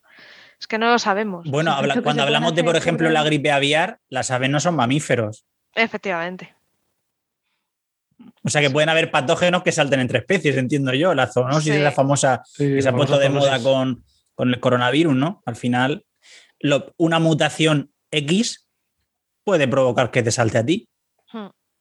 Sí que a veces pasa, esto, estamos hablando de cientos de miles o de millones de años de convivencia, pero es que ahora estamos invadiendo eh, ¿cómo se llama? Ambientes o ambientes no, eh, lugares que antes no, habíamos, no habíamos llegado, que eran menos accesibles. Y ahora es posible que algunas cosas que antes no traspasaban la frontera entre el animal y la persona, o entre animales de distintas especies, ahora sí que sí que lo hagan, ¿no? Y eso es una cosa a tener en cuenta. Pues lo mismo nosotros si vamos a Marte. Pero ya no habla, ya no hablo de contagiar nosotros. Ah, dice Mar Miguel ah. Ángel, dice esa respuesta era respecto al coronavirus, no a virus en general. Diga, ah, vale, vale. Ah, vale, vale. Ay, pobre. ¿Qué le he dicho yo? ¿A dónde vas? Vamos a cambiar de tercio porque tenemos aquí una pregunta de ciencias ambientales de Rubén GG que dejó el otro día. Dice, ¿por qué creéis que quieren quitarse de encima las nucleares en España? Tiene que ser por el tema de, a ver, desde que el residuo empieza a ser residuo nuclear hasta que se almacena, pues tiene un transporte, tiene unas pautas de, gestión que igual no cuentan con los procesos de seguridad que deberían. Yo no soy experta en seguridad nuclear, pero creo que tiene que ver por ahí, que hay un tiempo hasta que el, residuo se almacena que tengo que decir que el almacenamiento nuclear, ese, ese almacenamiento sí es seguro a día de hoy, hmm. pero igual hasta llegar a ese, a ese, a ese almacenaje sí que hay un, bueno, pues un tiempo que no, con el que no se cuentan. A lo mejor los protocolos no son, igual simplemente no son tan conocidos como para que podamos opinar de ellos, los que no trabajamos en el sector. Pero dice un tal Enoch Martínez, que no sé si os suena, dice, porque son muy caras. dice, las que tenemos en España están amortizadas. Sí, no, la verdad que la energía nuclear es un tipo de energía muy cara. Yo siempre que se habla del uso de esta energía, y ahí seguro que ese tal no coincide, mm. que sí que es una buena alternativa mm, de energía a las contaminantes, pero durante un tiempo. Es como, se puede comparar mm. también la biomasa, eso, mientras tengamos la transición hasta hasta renovables totalmente limpias, la biomasa y la nuclear pueden ayudarnos, pero llegará un momento que no, podamos emplear. O sea, que, que, ojalá dejemos de usarlas, la nuclear y la, y la biomasa, porque al final no son totalmente limpias, pero sí que son muy buenas herramientas a día de hoy. Para emitir menos y claro, energía. Claro, claro. Debería ser un tándem, ya te digo, renovables y nuclear, pero Tienen que ir de la... eso es, como un engranaje. Tienen que complementarse lo mejor de cada energía. Para eso están, para usarlas bien. El día que no sean eficientes, que, contemos con otras herramientas, pues tendremos que dejar de utilizarlas que no compensen. Claro. Y por eso es tan positivo que se inviertan en energías renovables, que se mejoren. Sí, porque eh, y parece podemos hacer mucho con Sí, parece mentira. pero en los últimos años la eólica ha mejorado muchísimo. Eh, genera, es capaz de generar mucha energía, mucha más que los eh, molinos hace 20 años, los aerogeneradores. O sea que es, aunque parezca que el aerogenerador que estáis viendo es el mismo de que habéis visto toda la vida, no. Se van reciclando, se van mejorando y se van haciendo más eficientes. Igual se va estudiando también los terrenos donde se ponen, donde es más eficiente poner un molino que no en otro lado, porque también se ve en cada sí. metedura de pata en la posición de los molinos, que no sé para qué se Igual con, estudios. con los paneles solares han mejorado con los paneles, correcto. Hay, hay, una pregunta que, me hizo el otro día el otro día Isidoro, ya, ya preguntó alguna cosa Isidoro por el chat, Isidoro es miembro de, de, de Astrocuenca y me preguntó, y no le supe responder, que ¿Cómo sabemos la velocidad de la cápsula en su viaje a Marte? Porque, claro, lógicamente no se toma como referencia ni la Tierra ni Marte, porque la velocidad sería muy diferente. Entonces, la velocidad real a la que se desplaza, eh, ¿sabéis cómo se calcula? ¿Cómo sabemos a qué velocidad viaja? Sí, la cápsula eh, de Marte a la Tierra, sin, lógicamente sin tomar como referencia ni Marte ni la Tierra, porque está en movimiento normalmente la velocidad, en este caso se toma la, el, referencia, el, punto de referencia es el Sol, con respecto al Sol. Con respecto al Sol y con, con respecto al fondo de estrellas, imagino, ¿no? Eh, con el fondo de estrellas lo que estimamos bien, mm, normalmente es la posición. Muchísimas veces la velocidad, bueno, la velocidad de la posición hoy en día muchísimas veces se estima gracias a las, a las señales de radio, gracias al efecto Doppler, ya que, somos ya que somos capaces de con distintas antenas poder precisar con precisión casi de centímetros la, localización de, pues, del, bueno, en este caso de la cápsula, ¿no? De hecho, incluso amateurs han calculado incluso los cambios de velocidad, creo que de la sonda Tianwen 1, con la antena de, de Bochum en Alemania. O sea que, es, algo que se puede hacer, no digo relativamente fácil, porque yo no sabría ni cómo, ni cómo mover la antena, pero, pero es algo que hoy en día en navegación espacial sí que se suele hacer bastante bien, ¿no?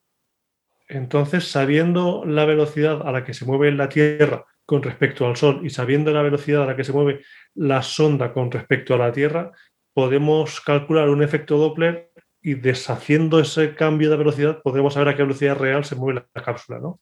Uy, la, la fórmula, ¿cómo, ¿cómo, se calcula? Ya ahí sí que me. No, no, ya no, ya no entro en cómo se calcula, pero, pero sabiendo que la Tierra se desplaza a una velocidad. Ah, claro, claro.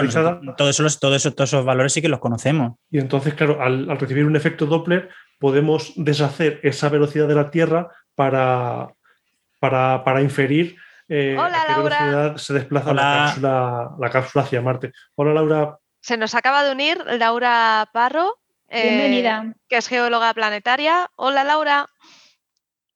¿Se me oye? No te oí. Ah, sí, ahora, ahora sí. sí. ¿Ahora sí? Ay, perdona, no quería interrumpir, de verdad. Estábamos hablando además ah, porque de... es que me tengo que acercar al micro, si no me lo quito. de velocidad, se te oye genial con ese micro además. De velocidad eh, marciana. Así que. Y justo hay una pregunta de Carpe Diem 235 que dice: ¿Se sabe si hay tectónica de placas en Marte y sus consecuencias en vulcanismo y terremotos? Así que llegas y te lanzamos la pregunta. Bueno, seguro que quien quiera responder también, eh, seguro que Naum también. Yo creo que tú eres la, La la persona más Eres la adecuada. Eh, eh, ha preguntado sobre si hay tectónica. Tectónica. Tectónica de placas en Marte y su consecuencia en vulcanismo y terremotos. Claro, pues a ver, esto nos gustaría saber contestar a todos de manera bastante contundente. Lo que pasa es que siempre pues intentamos, no sé, decir lo que sabemos hasta ahora, ¿no? Eh, no se tiene afirmación segura de que haya habido tectónica de placas en Marte, todo cabe indicar que realmente no ha habido, al menos durante un tiempo prolongado en su historia, porque no vemos estructuras como podemos ver, ver aquí en la Tierra, típicas de subducción, eh, típicas de border de, de placa y demás. Lo que otra cosa no hay que confundir es que en Marte sí que hay tectónica, es decir, eh, hay tectónica, pero, pero no ligada a la tectónica de placas. Hay vulcanismo, hay terremotos.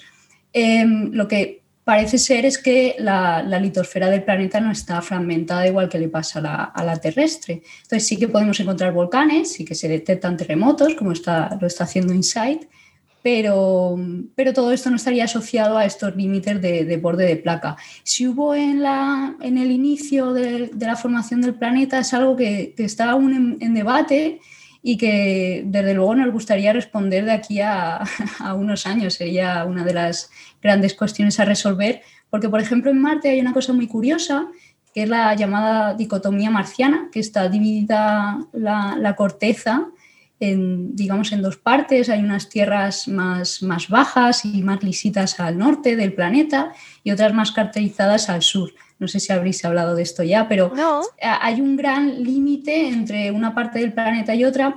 Algunos autores hablan de que quizá por ahí eso pueda representar un antiguo borde de, de placas. Eh, pero no se tiene claro, también puede haberse formado por, por un gran impacto meteorítico esta, esta diferencia en, la corteza y todavía no se tiene claro el motivo.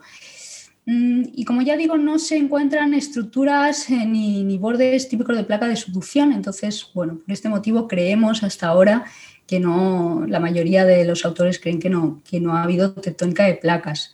Pero bueno, pues sí, sí tenemos otro tipo de estructuras, tenemos eh, muchísimas fallas en Marte también y otros tipos de estructuras relacionadas con tectónica, pero serían más tipo tectónica intraplaca, que es lo que, que también se da en, en, la Tierra, por ejemplo.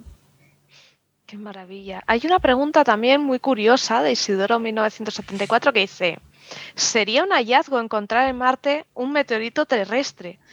Al igual que se han encontrado en la Tierra eh, meteoritos marcianos. Dice, pero ¿seríamos nosotros capaces de identificarlo?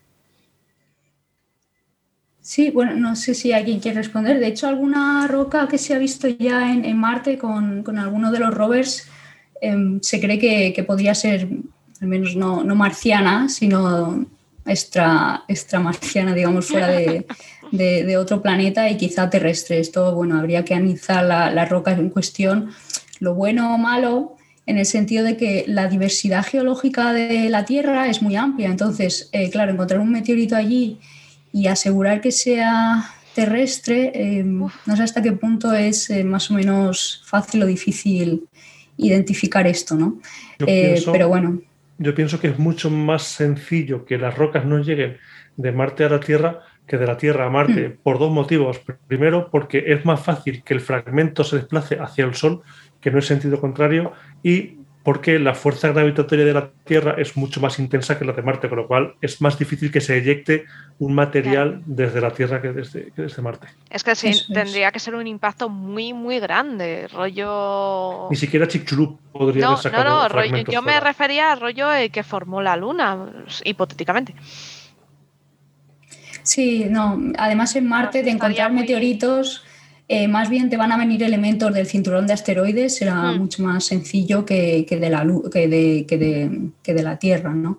Entonces, bueno, de todas formas, mm, por ejemplo, del gran impacto que hubo en, la Tierra cuando se formó la Luna, alguno de esos fragmentos puede haber quedado, bueno, eh, por ahí perdido en el sistema solar y acaban, muchos de ellos acaban impactando contra otros planetas, pero es justo lo que, lo que decía él, que es, eh, más bien se, se, da, se da al contrario, sí. Habría que ir a buscaros a Venus, quizá. Y, con esa voz. Venus sí que va a estar complicado ahora mismo todavía encontrar algo en superficie. Bueno, es que es, ese sí que es el planeta, hablábamos al inicio, de el planeta imposible. Está, está difícil. Yo creo que Venus nos tiene muchas cosas que contar todavía. Es fascinante, además, la geología que hay. Eh, geodinámicamente es un, planeta muy, muy interesante. El problema, claro, es, llegar a su superficie, que algo sobreviva allí y, bueno, mm, mm, analizar ese planeta es bastante, bastante complicado a día de hoy, con la tecnología que tenemos también. Tiene que ser bonito mm, ver a día de hoy, tendría que ser una preciosidad ver cómo quedaron las Vénera porque yo me imagino una especie de charco de metal. si queda algo, ¿vosotros queréis que quedara algo? No, no lo tengo muy, claro. Que tienen que quedar eh, fragmentos, digamos, como, como cuando haces un flan y pierde consistencia y se va poco a poco. Sí, sí, sí, sí. Pues tiene que ser algo, parecido a eso, porque un, un artefacto puede soportar la altísima presión venusiana pues un tiempo, pero tanto tiempo ya, eh, vamos, yo creo que quedará un amasijo así como forma de plato de, restos. Incluso seguramente esté cubierto ya por otros materiales. Eh, Venus es muy activo, entonces seguramente eso esté ya o recubierto tapado. O, tapado. Es la pregunta que nos hacía Isidoro al principio de si los fósiles estarían en superficie por acción del viento y de la deposición de capas pues Venus también tiene vientos, también, tiene, eh, también se, se, acumulan capas, con lo cual es probable que, parte de las veneras, lo que quede de ellas, estén parcial o totalmente cubiertas de polvo de Venus. Hmm. Sí, yo creo que además ahí es más fácil, porque Marte, quieras que no, ese, bueno, sí, tiene ese polvillo que va depositándose, pero no sé, como que Venus te da la sensación de que es más, eh, el viento es más fuerte, que va a tapar más. Que... Es, es más fuerte, de hecho. Es más intenso. Más fuerte no, más intenso.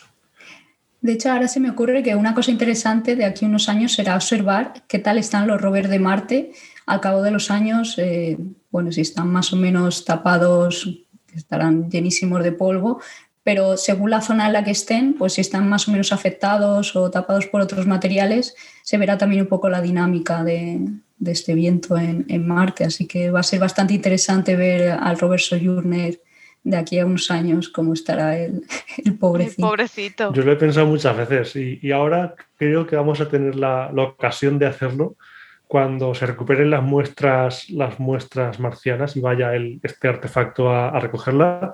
Eh, si pilla cerca de donde esté Perseverance, eh, poder hacerle una foto que no sea un selfie como nos tiene acostumbrados mm. estos últimos rovers, sino una foto desde otra, otra otra persona, otro, otro vehículo, al propio Perseverance para, para ver qué, qué, aspecto tiene visto desde fuera.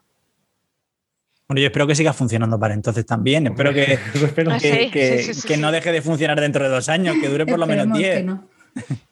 Se choquen las manos o algo, mm. los brazos sería fantástico. Bueno, ya veremos cuál al final es la estrategia para dejar las muestras, si van a ser todas en un sitio, si va a ir y volver a dejarlas en otro, no sé al final cómo, cuál estrategia elegirán. Me imagino que depende de la dificultad de acceso a, los sitios. Sí, yo creo que, todavía tienen que darle una vuelta y qué es lo que tiene que pasar. Lo más sencillo serían todas juntas, eh, pero vamos, ya el rumbo de la misión lo irá decidiendo. Claro, Eh, dice Mar Miguel Ángel, dice, claro, era eh, desgaste, la erosión, como las ruedas de Curiosity. ya ves. Yo, yo estoy deseando ver qué pasa con las de con las de Yo Percy, también. A ver qué tal, a ver qué tal se comportan.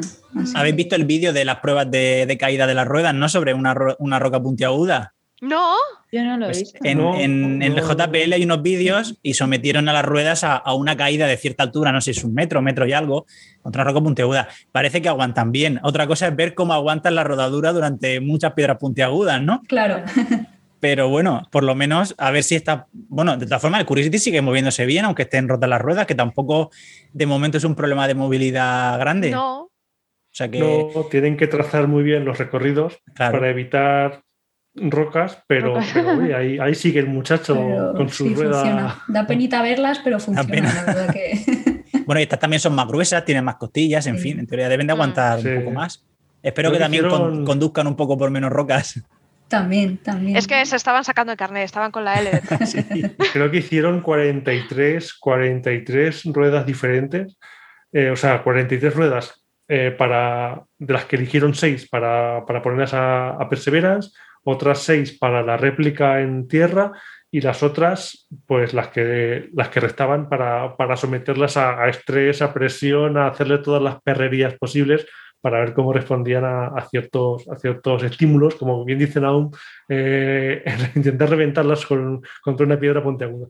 Claro, es que al final. todo ese, ese tipo de eh, es- esos tres grupos de ruedas las hicieron de las mismas características si, si las que han empleado para, para hacer las pruebas de resistencia hubieran fallado Ya se hubieran mm, cambiado. son- las hubieran cambiado no son las mismas o sea, ya, ya, habían desti- destinado seis ruedas a Yo a pienso que ya ¿o no? serían las, las definitivas para, para, ver, para ver el comportamiento real, porque hicieron, hicieron 43 ruedas similares, o sea, con las mismas características, el mismo proceso de fabricación, Ujú. y las seis, claro, lógicamente no quedan iguales, siempre hay imperfecciones, y las seis más perfectas fueron las que destinaron al, al rover de vuelo. Las Bueno, que no eran las primeras seis- ruedas que ponían no, no, ya no. unas cuantas, Seguro que no. unas cuantas Pero- puestas ¿no? Esto parece una trivialidad. ¿Por qué aterrizan en un sitio con rocas puntiagudas? Bueno, porque a la resolución muchas veces de las cámaras que tenemos hoy en día en órbita, rocas pequeñas de unos pocos centímetros, pues no somos capaces de verlas, ¿no? Que, que nuestra resolución ahora mismo está en torno a los 25 centímetros por píxel. Entonces, si hay muchas rocas pequeñitas, pues ahí son las puntiagudas, nosotros no las vemos. Y eso es una dificultad añadida siempre cuando uno va a aterrizar a un sitio. Sí, Sí, si tú imagínate decir- cuando vas a. Tú imagínate cuando vas a la playa que pones la toalla y siempre te pones encima de la piedra. siempre hay una piedra. Sí, sí, siempre, siempre. Pues imagínate, no, imagínate, imagínate al llegar a otro planeta. No, pero yo os iba a decir que en la industria de automoción, cuando tú vas a poner un material nuevo, un...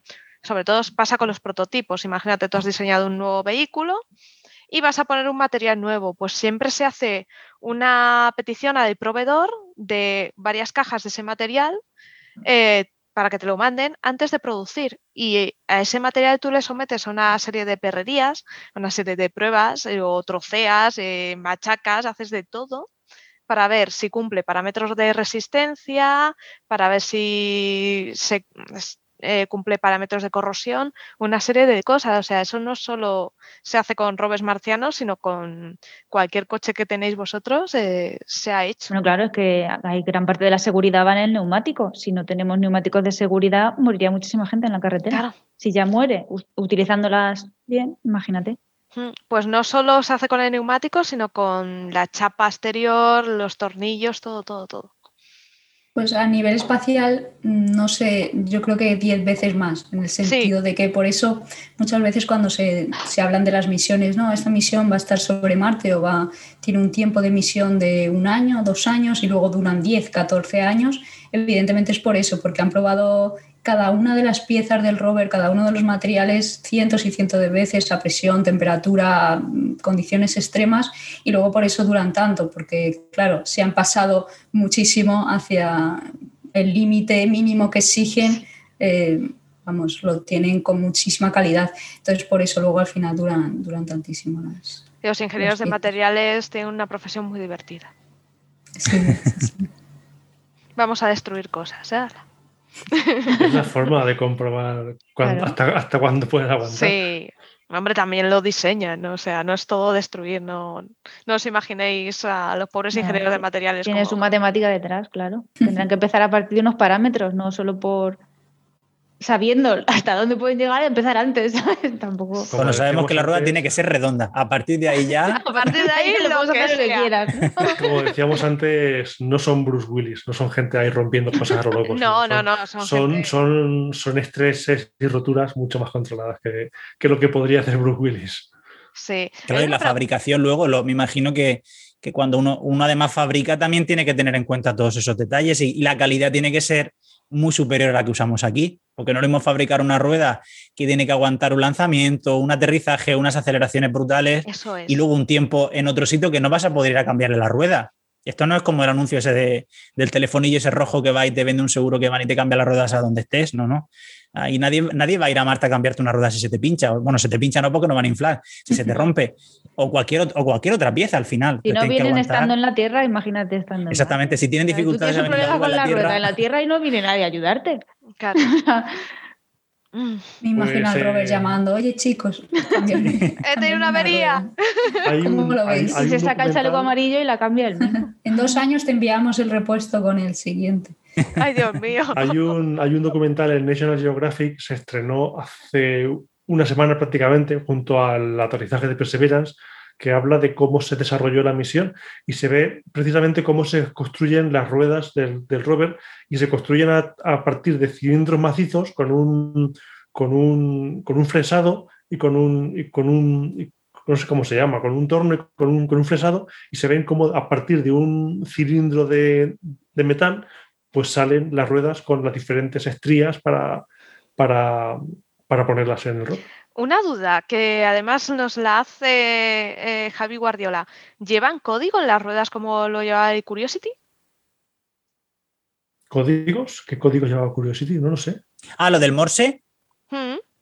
porque yo sé, ahora no lleva agujero, no sé si lleva algún otro tipo de código. Cuando lo veamos rodar, me imagino lo veremos, pero como ahora no lleva huecos, no puede ir Claro. dejando ese patrón. No sé si dejará a mí otro. no me suena, pero mm, no sé. Yo, según A mí tampoco me suena que lleven Según vi en ahora. el documental este, no tienen huecos. Y Pues mira que yo pensaba que los huecos de la rueda del, del Curiosity eran para anclarlos en la etapa de descenso para después que se desprendiesen las ruedas hacia abajo. Mira, yo pensaba que eran para eso los huecos. Pues Hombre, los huecos igual. lo que ayudaban era, por ejemplo, a que no se quedara mucha arena dentro. Pero Mm. en realidad, si nos fijamos en el borde que llevan las ruedas, es muy pequeño, ¿no? Tampoco se va a acumular tanta arena. Como Mm. mucho, pues se acumulará, se acumulará un poco. No sé si eso con la, también con el tema de la, de la fricción y el posible deslizamiento en el movimiento en dunas tendrá mucha, mucha influencia, pero bueno, imagino que lo habrán solucionado también con las estrías, que para eso, para que tenga mejor adherencia. Eso es. Hay Son una como ruedas de coche, pero bueno, de otra manera. Hmm. Hay una pregunta de quedadas estelares que dice, ya se han publicado algunos datos, algunos resultados de Insight. ¿Los modelos que teníamos del interior de Marte estaban bien o ha habido sorpresas? Yo De no lo he leído todavía, lo he visto, de- pero no he podido leer el, el abstract, no me da tiempo. De momento Sí, sabemos sí. que hay terremotos. Eh, lo que yo sé, tampoco he leído el, el artículo este que comenta. Sí, no, eh, a mí por la cuenta que me trae. Eh, sí, a ver, eh, encaja bastante bien, más o menos con lo que sabíamos. En la zona de aterrizaje de Insight, sobre todo se, se ha encontrado bien em, la profundidad del mojo, que era algo que, que nos interesaba bastante, que bueno, es un poco la, la división entre la corteza y el manto del, del planeta. Mm, y en la zona de aterrizaje de Insight está a unos 35 kilómetros, que es un poco lo que nos encajaba además con, con nuestros modelos y, y demás. Eh, hacia el interior es más difícil conocer la transición entre el manto y el, y el núcleo, que es algo también que, que nos resulta bastante importante de saber, pero más o menos encaja con, los modelos que se tenían hasta ahora. Lo que se está intentando buscar un poco también es subdivisiones dentro de la corteza y el manto, que es algo que también es bastante interesante, porque bueno, ahí tenemos una, una especie de, eh, bueno, un debate bastante interesante entre la posible eh, estratificación química o geofísica de la corteza y el manto, porque parece que no todo encaja bien con los modelos. Entonces, bueno, están, están en ello. Entonces, bueno, para los que no sepan, los terremotos, claro, ayudan a, identificar estas capas diferenciadas en el interior del planeta gracias a la transmisión de las ondas en el, en el interior. Pero para eso son necesarios terremotos grandecillos. Entonces, bueno, hasta ahora se han identificado un, par en la zona de aterrizaje de InSight y, bueno, ha habido alguno más, entonces en los próximos, en los próximos meses yo creo que van a salir más resultados en, en torno a esto. Pregunta para 08 si el núcleo es líquido. Gran pues es, la gran, es la gran cuestión también de Marte, porque hay, hay evidencias de que puede que parte del, núcleo de, Marte esté, sea líquido, esté fundido. Lo que pasa es que esto, claro, no, se correlaciona con que luego ahora Marte no tenga, no tenga, no tenga la capacidad de tener una magnetosfera activa. Pero sí se, sí se por, vamos, por otras evidencias, sí que se cree que, parte del, núcleo pueda estar fundido. Pero bueno, mm, esto habría que seguir analizándolo porque no encaja tampoco con algunos modelos de evolución térmica y demás. Es una gran, es una gran cuestión también.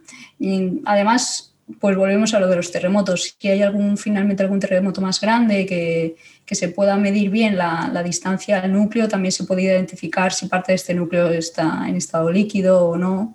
Así que bueno, veremos. Es una pregunta muy interesante que habrá que intentar resolver en el futuro. Una pregunta, Laura, una pregunta eh, mía.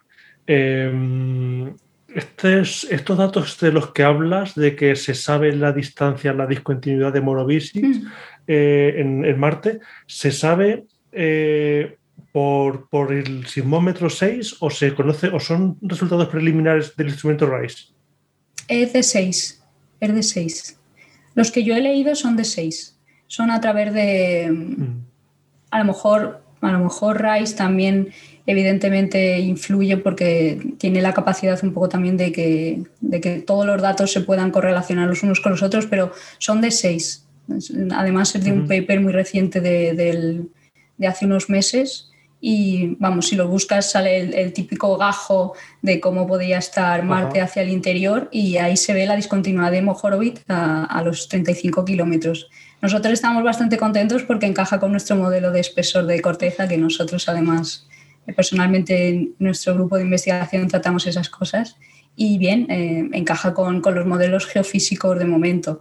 Ahora hay que ver geoquímicamente si hay algún tipo de otra discontinuidad en la corteza que a mí, para mi propia investigación y curiosidad, me, me parece bastante importante saberlo. Pero eso ya veremos. En ese sentido, yo creo que Rosalind Franklin va a ayudar muchísimo también, en el sentido que los drills que va a hacer tampoco es que sean súper profundos, eh, pero bueno, ya a dos metros de profundidad, ojalá si se consigue algo, pues eh, nos va a dar bastante información sobre la composición de la corteza, que es bastante importante. Mm, una pena que, que, HP Cubo no haya podido funcionar como es debido, porque también, claro, nos iba a ayudar mucho a saber el perfil de temperatura en el interior, porque también nos ayudaba a entender la composición interior de la corteza, la verdad. Hmm, el próximo con forma de sacacorchos, ya sabes.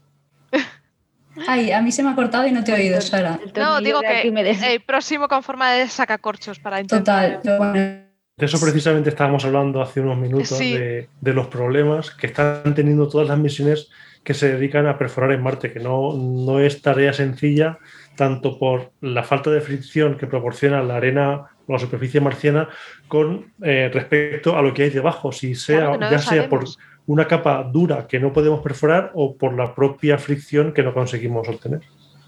Es algo caso así, ese tema de, las perforaciones no pasó cuando el equipo de ingeniería que se encargó de rescatar el, al niño este de, en un pueblito de Málaga, que hubo problemas con la perforación por, precisamente por desconocimiento del terreno, tuvieron que volver a sacar eh, la perforadora vertical y volverla a introducir solo por una pequeña veta que se cruzó en la, en la cuchilla y no, era imposible que avanzara un equipo tan duro como ese. Hmm. Solo por desconocimiento del terreno, pues es que es un ejemplo válido. No, claro, ya es muchísimo más complicado. De todas formas, yo creo que la elección del instrumento no fue lo mejor ¿eh? y tampoco pasa nada por ser un poco críticos en ello. Em, era complicado que simplemente un penetrómetro pudiese alcanzar los 5 metros, o sea...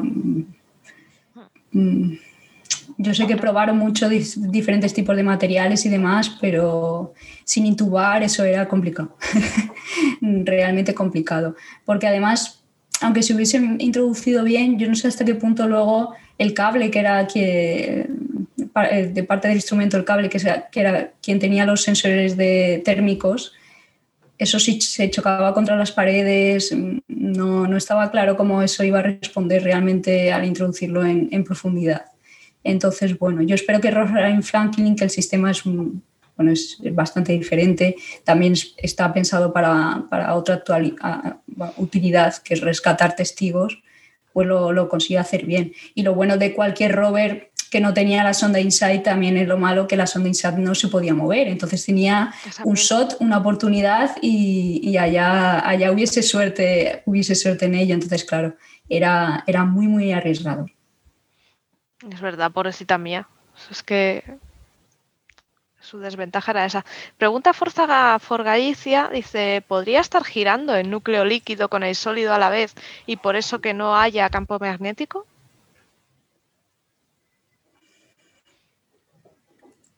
Pues no, yo creo que, la verdad yo creo es que... que si estuviese girando se generaría el campo. Yo creo que lo que está es quieto. Quieto. Es quietecito. Si hubiera, claro, si hubiera giro, habría algo de, de actividad.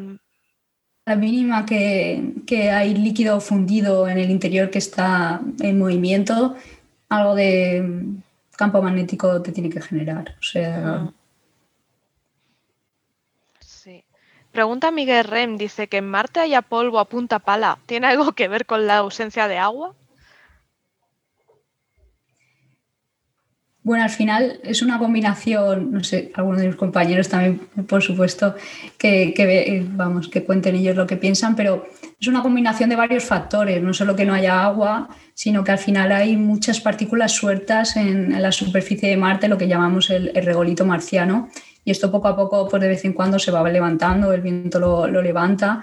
Y, y, bueno, básicamente es eso, que en casi toda la superficie tenemos partículas muy finitas que son fáciles de levantar y por eso es, es tanto el polvo que, que hay por, vamos, cerca, cerca de la superficie. Porque tampoco hay humedad, ¿no? Entonces no, puede- no ayuda a que las partículas pesen y se establezcan. Simplemente Hay tienen más volatilidad. También puede ser por la falta de humedad. Muy Hay poquita, humedad. al final la, la atmósfera es casi todo CO2, hay algo de, de H2O también. Depende también la época del año de Marte, Marte tiene estaciones, depende un poquito. Eso de hecho quien mejor lo sabe son las estaciones meteorológicas de que ahora mismo hay tres por Mm. nuestra, vamos, por suerte para nosotros. Y, pero hay poquita, hay poquita, hay poquita humedad, pero también, también depende de la zona del planeta, ¿no? Eh, hay en algunas zonas hacia los polos y también en las zonas mm, deprimidas que, que puede haber un poquito más de, de humedad, depende un poquito también. Pero sí, básicamente este polvo, pues mm, es igual que aquí. Mm, Mira, yo hoy estaba paseando hace esta mañana un ratito por la playa y enseguida pues se levanta un poquito la arena de la playa y eso, y eso al final es polvo en suspensión que tienes, Sí. tienes ahí. O sea que Yo quiero añadir una, una- una cosa sencilla y es que en- creo que en la Tierra muchas veces no percibimos el polvo que se deposita de la atmósfera. Muchas veces solamente nos fijamos en los días de calima, pero en realidad todos los días se deposita polvo. Lo que pasa es que no lo, no lo vemos tanto. También porque estamos relativamente lejos de ambientes desérticos. Entonces, mm, a lo mejor no lo vemos todos los días, pero depósito de polvo hay también en la Tierra muchísimo. La semana pasada, por ejemplo. Por ejemplo, cuando tenemos grandes adveciones de polvo del Sáhara. Entonces, eh, tenemos, bueno, estamos cerca y estamos lejos del Sáhara, ¿no? Si viviéramos Mm. más cerca, quizás lo viviríamos más a menudo. Todas esas partículas finas que son capaces de levantarse y viajar miles de kilómetros, pues mm, cuando para, cuando el viento puede dejar de llevarlas, se, se depositan, ¿no? Y eso es importante tenerlo en cuenta porque a veces parece que aquí no, no se genere polvo geológicamente, pero sí, sí, sí que se genera polvo eh, eh, y en muchísimas situaciones y, y- y ahora prácticamente todo el año, ¿no? Al final tenemos los que, sobre todo los que vivimos más al sur, por ejemplo, de las penínsulas, tenemos, tenemos calima incluso en invierno. También no deja de ser un poco, a veces un poco llamativo. No solamente son los días de verano bochornosos, sino que encima también lo tenemos en invierno. Sí, Volviendo es- a, la, a la humedad relativa, sé que REMS sí que tiene sensor de humedad, pero no sé si MEDA lo lleva o no lo lleva. No sé si lo sabéis vosotros, si lleva MEDA el sensor de humedad. Pues no me acuerdo bien, pero creo que sí. Creo que sí que tiene un sensor de humedad MEDA. Hay un artículo por ahí que lo pone, ¿eh? lo que lleva. Creo que tiene. No sé si en la bueno, BBC o en. yo creo que, creo que tiene de humedad relativa por lo menos, ¿eh? A mí me suenan que sí, pero ya te digo que tampoco soy experta en, la estación meteorológica de, ninguno de los tres, pero diría que es una de las, además de las cosas así más, eh, más típicas que podría tener la estación, pero que lo mismo. Sé que Twins no lo lleva eh, mm. porque la humedad está, o sea, Twins forma parte de una suite de instrumentos, pero la humedad lo capta otro ajeno a Twins. Sé que en el, en el Curiosity sí que está, sé que eran radiaciones, temperaturas, humedades y, presiones. Y Meda, al ser un mejorado de REMS, imagino que lo tiene, pero no recuerdo haber escuchado nada de que lo llevara, pero vamos, imagino que lo llevará, sí. Sí, sí, yo, yo si no recuerdo mal sí que lo lleva, de humedad sí que lleva. ¿Cuál fue el sensor de REMS que se fastidió por una pedrada? Creo que fue uno, uno, de sentido de viento. Es verdad, que lleva, llevaba dos de sentido de viento y uno lo perdió y estuvo funcionando con otros. Sí, que precisamente, precisamente las simulaciones del aterrizaje no mostraban lo que se ha visto, que es que una nube de polvo invade el rover durante el aterrizaje y que ese levantamiento de polvo una pequeña piedra golpeó precisamente al sensor. Y es por eso que ahora eh, se llaman navajas. En mm. la traducción oficial son, son la traducción, el nombre oficial son navajas que, van, van plegadas y se despliegan los booms para precisamente para llegar más lejos y para evitar cualquier contratiempo que podría haber pasado durante, durante el aterrizaje. Sí, además creo que Perseverance, en lugar de llevar dos, como llevaba el otro, lleva cuatro. También. Yo creo que lleva dos. lleva dos. ¿Lleva, eh, dos? Yo lo lleva solamente creí, creí escuchar en Coffee Break que no, que llevaba algo Separadas 120 grados, creo, igual que Curiosity. Y lo que sí que lleva son, son cosas a los lados eh, ah. del rover, que no sé exactamente qué es lo que era, si es sensor térmico o no, pero lleva algo así como, como encima de las ruedas, en los bordes de, la parte baja del rover, lleva unos sensores también de, del instrumento MEDA. Mm. Curioso. La verdad es que va equipado a Va equipado hasta los dientes, vamos. Sí, sí, sí, sí, sí. La verdad es que es bestial. Pues nada, se va acercando ya la hora de que pleguemos nosotros, como al contrario que Curiosity que se ha desplegado, digo que Curiosity, que Perseverance que se ha desplegado. Eh, por cierto, Curiosity, la pobre, la tenemos abandonadita y me da una pena abandonada, pero se está tomando unas fotos espectaculares estos días. Pero se habla menos de ella y me da Abandonada mediáticamente, pero son, estos días nada más. Eh, yo creo que estamos con la emoción de, la nueva. Tiene, tiene un panorama ahora mismo, unas imágenes con un suelo eh, color tierra marciana y unas rocas oscuras así formado como un puzzle que es chulísimo el sitio. Pero como sigamos así, va a cabrearse, se va a hacer a cara a la otra y le va a... Iba a decir hasta luego. lo, que no sé, lo que no sé es cómo piensa atravesar esa zona de piedras que tiene por No puede, no puede, eso la salva. Porque, vamos, eh, va a ser complicado. Eso Yo la lo estuve viendo y creo que se veía una ruta más o menos segura para pasar. Ajá. ¿No habéis dicho que las ruedas no le dan para más a Curiosity? No le dan para, sustos, para sustos. No le dan para tener susto, pues no se debe de arriesgar entonces. No, no, no, debe de ir por, playa, vamos, debe de ir por, sitio Pero tú, tú cabreala mucho que igual va a cascar otra. Oye, que sería un puntazo, ¿eh? Eso grabar un vídeo robot eh, sueta collejas a robot, por favor, NASA, sería un puntazo. Brazo tienen, o sea que pueden. Sí, pueden, pueden una simulación. Eso tenemos que hacer una simulación en 3D con los dos modelos ahí pegándose. y que a los norteamericanos les gustan, ¿no? Las guerras de, robot, las peleas, los concursos estos de peleas de robot. Se nos ha ido Laura. Se ha caído Laura, sí. Laura, no te caigas. Pues único que, los, movimientos, los movimientos de los brazos son tan, son tan lentos que las, que las peleas serían eternas. Como, a cámara lenta. Como una pelea entre perezosos, eso es buenísimo. Es que, es eso es buenísimo. Es que en las animaciones se ve como que se mueve el brazo muy rápido y demás, pero el brazo se mueve súper lento, es un movimiento súper lento. Ay, que me lo estoy imaginando y es buenísimo. Es por seguridad, claro, es por seguridad, porque imaginaos que pudiera mover el brazo así, ¿no? Rápidamente. Eso sería muy peligroso porque desplegar un brazo en Marte sin, con, tanto tiempo de retraso que tú no sabes lo que está pasando, acercarte a una roca porque lo, eh, tienen, por ejemplo, el Perseverance y el Curiosity tienen herramientas que prácticamente, bueno, salvo los taladros que sí que tienen que estar en contacto con la roca, obviamente, tienen herramientas que tienen que poner a un par de centímetros de la roca. Imaginaos que se pasa y estrella el instrumento.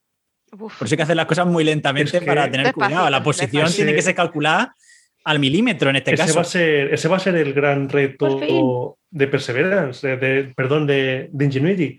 Eh, echar a volar un instrumento sin control. Es decir, tú le vas a decir vuela durante X tiempo y aterriza. Y cuando le llegue la orden se va a poner a volar y va a aterrizar, pero no vas a poder controlarlo durante el vuelo. No, claro. Eso va a ser el gran reto de, Ingenuity, el, poder lograr un vuelo estable en un planeta donde no vas a poder controlarlo en directo, sino simplemente en base a, parámetros. Vale, pues eh, llega la hora ya de despedirnos, que se, se nos han pasado ya las dos horas. Así que vamos a hacer una ronda de despedidas de entre todos y quiero que hagáis spam de vosotros, de dónde os van a encontrar, de todo lo que hacéis. Eh, sobre todo para que el público sepa, sepa seguiros. Así que empezamos por Naum. Naum, eh, pues nada, me podéis seguir en, principalmente en Geólogo en Apuros, en Twitter y sobre todo, pues también tenéis mi libro, Un Geólogo en Apuros, en, a vuestra disposición, pues en cualquier, en cualquier librería y pues en cualquier tienda, básicamente. Sí, que además es muy bueno, recomendable totalmente. Eh, Ana. Pues yo lo tengo todo centralizado, así que voy a ser breve para disgusto tuyo, porque lo tengo todas, las, las, redes, los enlaces a los blogs que colaboro, a los podcasts que colaboro, todo está centralizado en el blog que, llevo yo en congdgeo.wordpress.com. Entonces ahí navegáis un poquillo en contacto sobre mí, tal, todo, ahí tenéis un montón de enlaces a todas las redes. Y, con el hashtag con GDG o en cualquier red, pues encontráis mi usuario también. Mm. Así y no olvidáis su podcast con GDG. Mañana sale episodio de con GDG. Mm. Laura. Pues nada, bueno, a mí me podéis encontrar básicamente yo creo en Twitter. Eh, mi cuenta es Laura M. Parro. Y bueno, mm, a veces uso viajando por planetas también, que podéis encontrar por ahí, no sé si en Instagram, quizá en YouTube también. Pero bueno, como ahora casi me dedico 100% a, a la investigación, bueno, mm, si me seguís por ahí, ya si colaboro en algún sitio, seguro que, que me encontráis en redes sociales, ya voy, ya voy contando. Y creo que eso es todo, la verdad es que básico, básico, básico, porque estoy todo el día en la universidad. Así que si vais a la universidad me encontraréis allí, eso sí.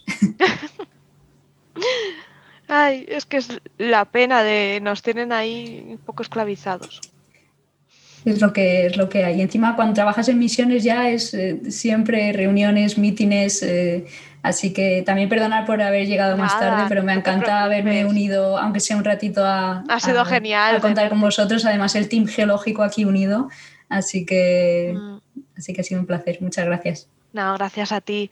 Eh, Antonio. Pues bueno, eh, soy astrométrico, ya me conocéis en, redes sociales, en Instagram, en Facebook y en, Twitter podéis encontrarme como astrométrico. Podéis leerme en Principia, en Cuo y en la revista Astronomía.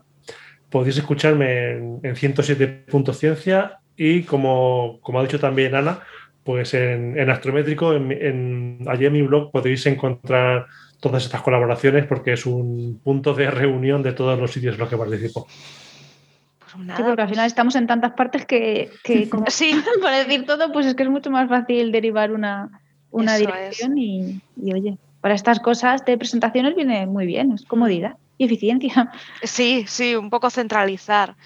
Y nada, eh, yo soy Sara Robisco, eh, me podéis encontrar en mi blog Viajando Conciencia, en Twitter como SaraRC83 y también en la plataforma de videojuegos Simmer.io como Sara RC, que es donde también tengo videojuegos educativos. Y poco más. En Instagram soy Viajando Conciencia también. Y Acabamos también dando las gracias a nuestro patrocinador, GMV, que es un grupo empresarial internacional que está especializado en soluciones tecnológicamente avanzadas. Así que muchas gracias. Y sobre todo, eh, muchas gracias a vosotros por prestarnos vuestras orejas y estar ahí escuchándonos. Un besito.